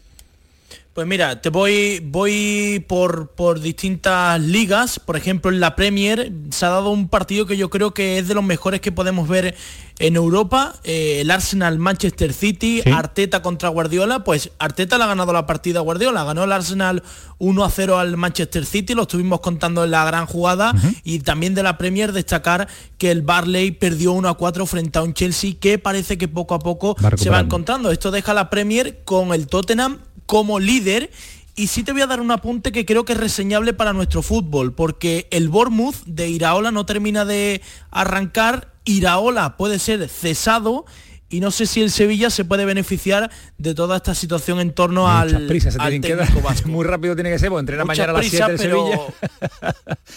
pero bueno, puede ser una posibilidad que, por supuesto es, es totalmente opinión. En Italia, destacarte que Oliver Giroud, recuerdas, delantero de Francia, le han dado el MVP del portero de la Serie A, como estás escuchando, porque echaron al guardameta del Milan él se puso de portero y ganó el Milan 0-1 con una parada en el último segundo del delantero francés frente al Genoa, el Milan que además es el líder y es que le sale absolutamente todo.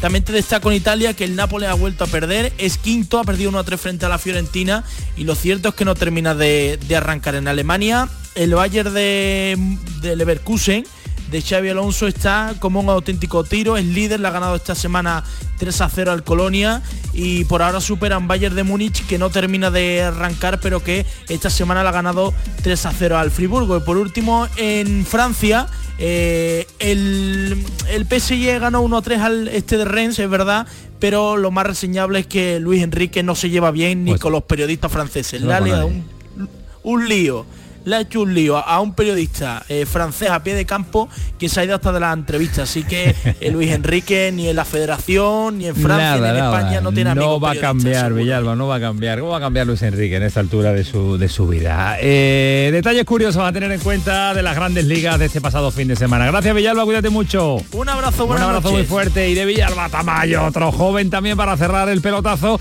con los comentarios en los últimos segundos que nos quedan, que nos dicen los oyentes. Paquito.